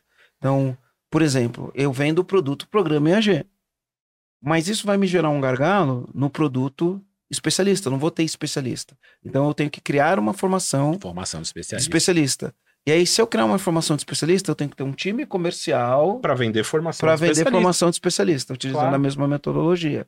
Aí eu tenho que usar a mesma metodologia para escalar de um lado, a mesma metodologia. Eu vou, Pra fa- escalar eu vou do faz- outro. falar uma coisa que eu falo muito para os meus mentorandos, assim.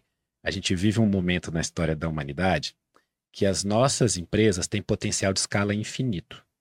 Óbvio que não é infinito, mas é assim. São as empresas mais escaláveis da história da humanidade, assim. O que a gente chega até onde a gente está disposto a chegar. Tem hora que você fala, cara, não, isso aí eu não estou disposto, vou trocar meu tempo, o tempo das minhas filhas, ou sei lá o quê. Porque dá trabalho, que né? dá trabalho, dá trabalho, não é fácil, não é só fazer assim, mas a gente tem esse potencial de escala, porque um negócio redondo gera outro negócio redondo, que gera outro. Ah, claro, vou- viajando aqui, mas você podia falar, eu vou formar especialistas para outras pessoas, ou eu vou sei lá do quê, ou, né, ou vou transformar isso numa profissão, eu vou certificar os caras, e os caras vão trabalhar da casa deles, e vão entrar dentro das empresas do cara, e vai ficar fazendo isso lá dentro da empresa. Tá? Então, a- a- o potencial de escala dos nossos negócios é gigante. gigante. É gigante. É, mesmo. É gigante. É É gigante. Eu não sei se o comandante está pegando o comando, mas é uma parada é. muito grande mesmo. Enfim, a gente precisa fazer para depois vir aqui contar, né, Rô? Pois é, eu Mas vou o fazer. Bruno já eu fez, então o Bruno pode vir contar aqui, Tá né? dando certo, dá É mais dinheiro daí. do Nós que as vamos outras fazer. coisas. Nós vamos fazer, vai dar certo, Bruno. Nós vamos fazer direitinho. Do, by the book. Faz Do mesmo, jeito que o faz Livinho mesmo. Assim, eu, eu trouxe muita previsibilidade pro meu negócio. Isso, isso foi muito bom. É porque a gente no digital, né, o, a gente tem que estar o, o tempo inteiro otimizando campanha, produzindo criativo. É um trabalhão danado. E mesmo a gente fazendo tudo que está ao nosso alcance, historicamente, nos últimos anos, o CPA está aumentando, É o custo por aquisição está aumentando. Né? Ele, por isso que eles falam, no, no longo prazo, o lucro econômico tende a ser a zero. Por quê? Porque, meu, você começa a crescer, é o, é- é o lance da barreira de entrada, né? Não existe barreira de entrada. Então, antigamente, poucas pessoas anunciavam. Mas não existe barreira de entrada para anunciar. Não, O cara, a partir de 10 reais, ele consegue anunciar no Facebook, no Google, em todas as plataformas. Então, hoje, com um monte de gente anunciando, quando a oferta, né, é, quando a demanda é maior que a oferta, o preço sobe, é uma lei do mercado. Então, é, tem muita gente querendo fazer anúncio. O que, que acontece com o preço do anúncio? Ele sobe. E aí, como não tem barreira de entrada, ou seja, qualquer um pode começar a anunciar a partir de amanhã, ou a partir de agora, se quiser, né? A tendência é que no longo prazo, o nosso custo de aquisição vai aumentando, aumentando, aumentando, até um ponto que o lucro econômico não é lucro contábil, até que um ponto que o lucro econômico ele zera. é isso. E aí você só vai continuar enquanto der lucro contábil, né? Aí qual que é a diferença do lucro econômico e o lucro contábil, né? O lucro econômico é o seguinte: se eu pegasse e fizesse o mesmo investimento de tempo, dinheiro e, e esforço, eu ia ter um resultado maior que esse. Então, se eu tenho um resultado maior que esse, essa é a minha primeira opção. É sempre a maior opção. Agora, esse resultado é o meu lucro contábil. O que eu consegui acima disso, que eu ou que o mercado consegue, é um lucro econômico. Não sei se ficou confuso, né? Não, deu pra, Mas deu é pra- o lucro econômico, é o que eu consigo acima da média. Você sabe que a gente vive uma situação assim. O Brasil é o país do mundo que tem mais influências digitais. É, é se você pegar, sei lá, o cara que tem 10 mil. Eu vi uma estatística disso ontem. É, o cara que tem 10 mil seguidores, por exemplo, você é um influencer? É um É micro-influenciador. um micro-influenciador. Nós temos mais de 2 Hoje- milhões É, desses. hoje a gente tem o nano-influenciador. É, é muita gente, tá? O micro e o nano. Eu sou nano. É, tá vendo? Mas aí você sabe o que acontece? Então não é mais isso. É, é uma parada que eu dizia lá atrás, há muito tempo atrás, que modelo de negócio é mais relevante do que essas coisas. Eu não tenho o menor prazer em discutir qual é a cor do botão que converte mais. Isso aí nunca me deu prazer. Me dá prazer discutir qual é o modelo de negócio mais interessante, assim. Porque se você for pensar, sei lá, Uber é modelo de negócio, cara. Os caras usam o Google Maps, mais Stripe, mais sei lá o que, um monte de coisa. Eles não inventaram nada. Eles só juntaram aquele Lego e criaram um modelo de negócio. Um ecossistema. É, exatamente. Uau, incrível. Então, falando, falando em Uber, deixa eu entrar nisso daqui. A gente tá encaminhando pro final. Putz, que Pô, triste. passou cara. rápido. Eu Nossa senhora, já estouramos, você nem tem ideia. Mas vamos lá. O, como que foi internacionalizar, Bruno? Como é que é? São brasileiros que vendem pro, pro pessoal de fora? Você montou a operação lá e você contrata o pessoal lá fora? Eh, Se for brasileiro, como que é a adaptação? Conta um pouquinho, boa- só, boa só, só pra matar É. essa curiosidade. que eu fiquei imaginando, né? O jeito, um dia eu fiquei brincando, né? Eu não falo tão bem inglês, mas eu falo bem espanhol. Eu fiquei brincando, fazendo anúncio do, do EAG em espanhol. Seria. Não teria nada a ver. Um espanhol não, não, não, não pegaria o sentido, não, não do jeito que eu falei. Não, tem um espanhol que ele ensina a ter uma empresa autogenido. Autogenido, que é autogerenciável? Auto... Boa pergunta, eu não sei como fala. É, eu, eu- vi um, me mandaram. Acho que o cara fala autogenido, se eu não me engano. Não É, sei, eu não falo ó, espanhol, ó, né? Primeiro é eu vou te é, dar. o- é, prim- é, é gerente, né? É gerenciável, não sei. É, se. É, é, a primeira coisa é a seguinte: o mercado hispanohablante é, ele é três vezes maior que o brasileiro. Então, isso já é uma coisa pra você botar na tua cabeça aí.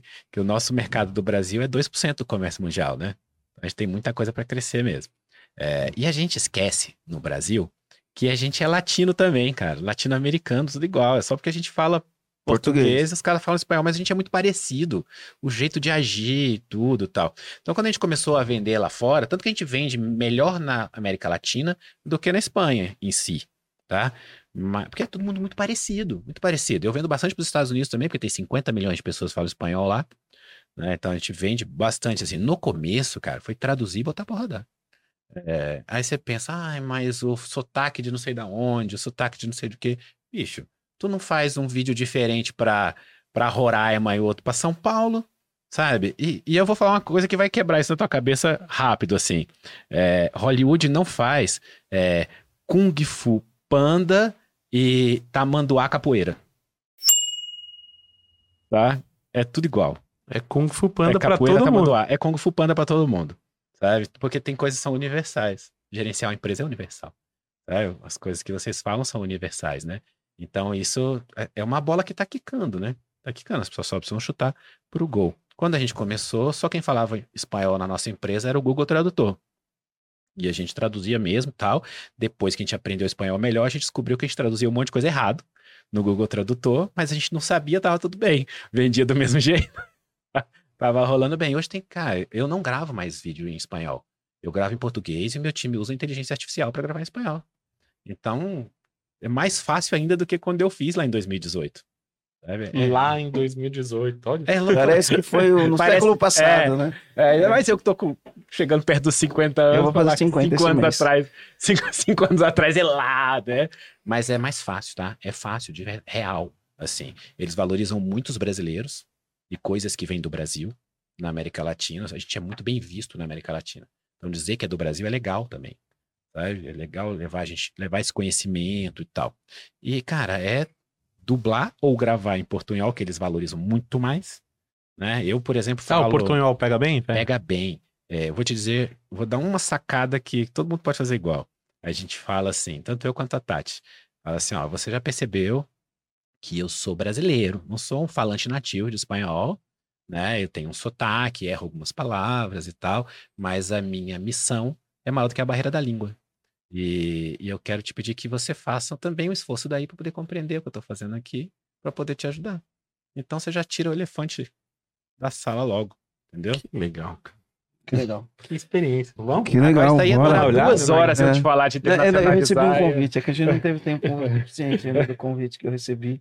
Enfim, mas é, a gente tem que, tem que pensar é que a, a, a gente tá num mundo cheio de oportunidades. É, e aí o grande ponto é a gente tem que tomar cuidado porque a gente quer abraçar o mundo e, e não dá para abraçar o mundo, né? Assim, tem que olhar e falar, meu, faz sentido para minha estratégia, é, o real. momento para minha estratégia, não é? Falar, eu- falar é. não é, é mais importante do que falar sim. É. Saber a hora de Então, falar não. A gente tem, tem isso daí. Cara, que legal, né? Que legal. A Ah, gente tem, um, mais. tem uma mensagem aí para os comandantes que estiver assistindo a gente. Temos. Tem um, se você estiver assistindo no YouTube ou na televisão, né, é, tem um QR Code aqui. E aí você olha, ou no teu computador, você passa o celular no QR Code. E aí quando você passar o celular no QR Code, você vai ser direcionado para uma para uma página nossa e nessa página você vai poder fazer a sua inscrição para fazer uma sessão estratégica com o meu time, onde você vai ter um diagnóstico. É isso, né, Rogério? É isso Agora, aí, se um você estiver ouvindo- 360. Se você estiver ouvindo no, em qualquer plataforma de podcast, se você estiver ouvindo no Spotify, a gente vai deixar o link aqui. Você vai clicar no link para fazer isso. Quando você colocar o- no QR Code, você vai para o nosso Instagram, é isso? No QR Code ele pode ir direto pro formulário. Di- Lá direto no formulário ele vai formulário, responder algumas isso. perguntas e o time vai entrar em contato. Ou vai lá no meu Instagram, me manda uma mensagem no Instagram, entra lá no direct, manda uma mensagem, a escreve o quê? mensagem EAG10. Você vai- EAG10. Escreve EAG10 no meu direct, a gente vai encaminhar você e você vai fazer uma sessão estratégica ah, com as pessoas do meu time, beleza? Então vai lá, confere lá o que a gente preparou para você.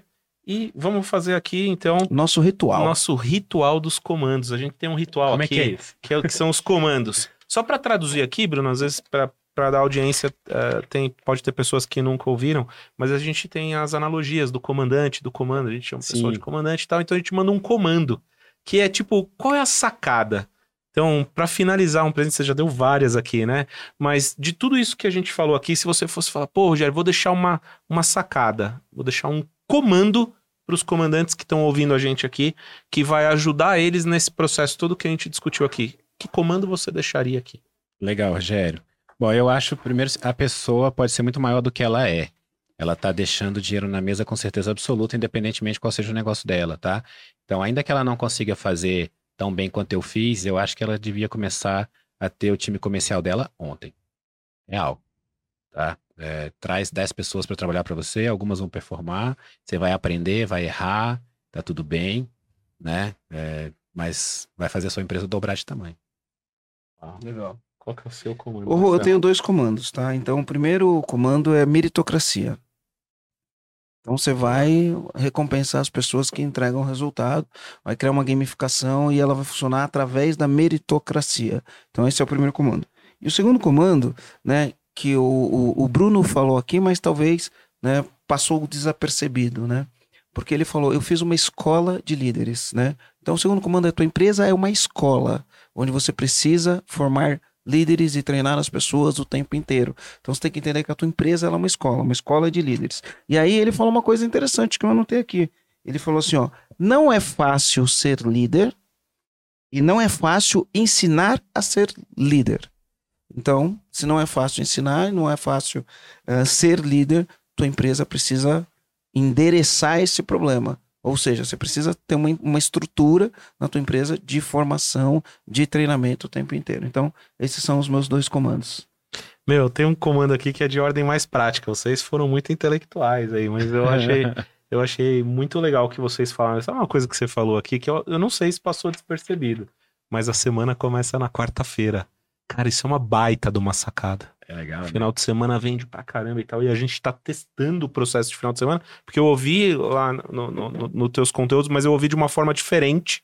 E aí a gente começou a fazer um plantãozinho de sábado. Cara, deu resultado. Faz um plantãozinho de domingo. Cara, deu resultado. E se a semana começar na quarta-feira? É é uma questão semântica, né?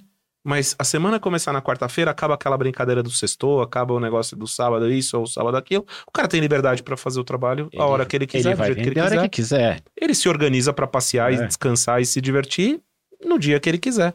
Então, pra mim, ficou essa sacada. A semana começa na quarta-feira. Boa. Muito Show. legal. E aí me deu outra sacada, mas enfim. Né? A gente tá terminando. Eu vou falar pra você não ficar curioso. Comando, comandante. comando, vai, vai. Gente, eu aprendi um negócio faz bastante tempo que eu aprendi isso. E eu demorei pra. A gente demorou pra implementar isso na empresa, né?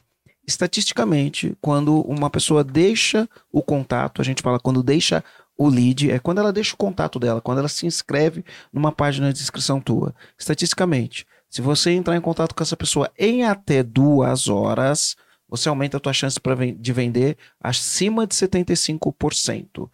Né? Por que em até duas horas? Porque as pessoas hoje vivem no mundo, elas estão sendo bombardeadas de informação, então ela entra, vê um negócio, acha legal, preenche.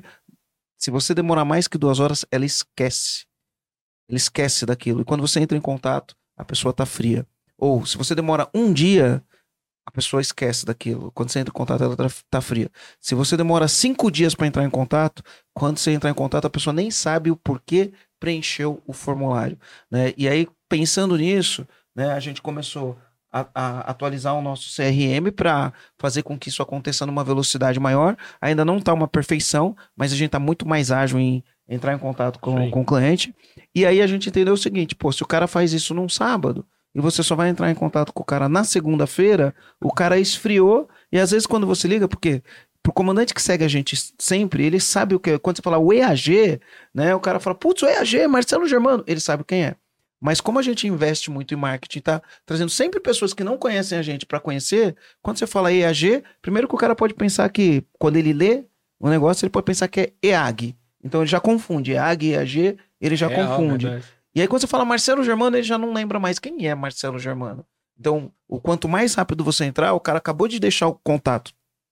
Você liga pra ele e fala: opa, eu vi que você se inscreveu aqui por causa do EAG, do Marcelo Germano. Aí o, o- tá fresco na memória do cara. Passou um dia, por incrível que pareça. As pessoas esquecem e aí fica muito mais difícil você vender.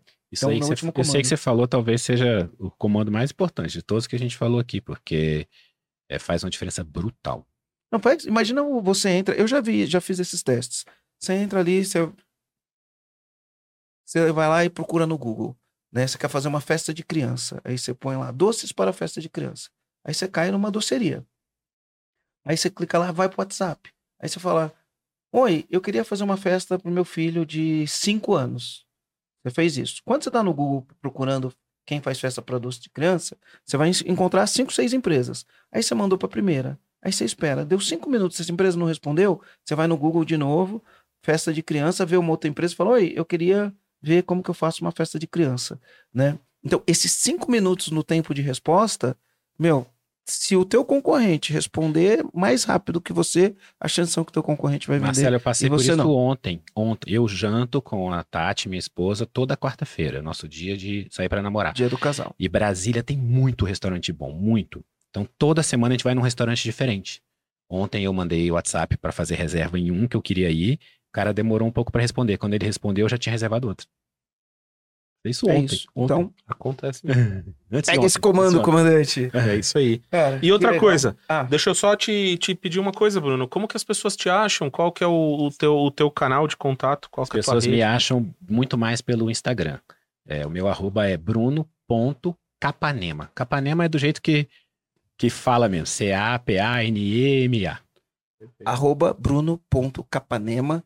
Então, se quiser falar com o Bruno, vai lá, manda um direct e ele vai falar com vocês. Manda. A maior parte das vezes sou eu mesmo que respondo, inclusive, os directs. Manda lá, vai ser um prazer. É isso aí. Foi legal demais. Foi né? legal demais. É. Pô, então é isso, comandante.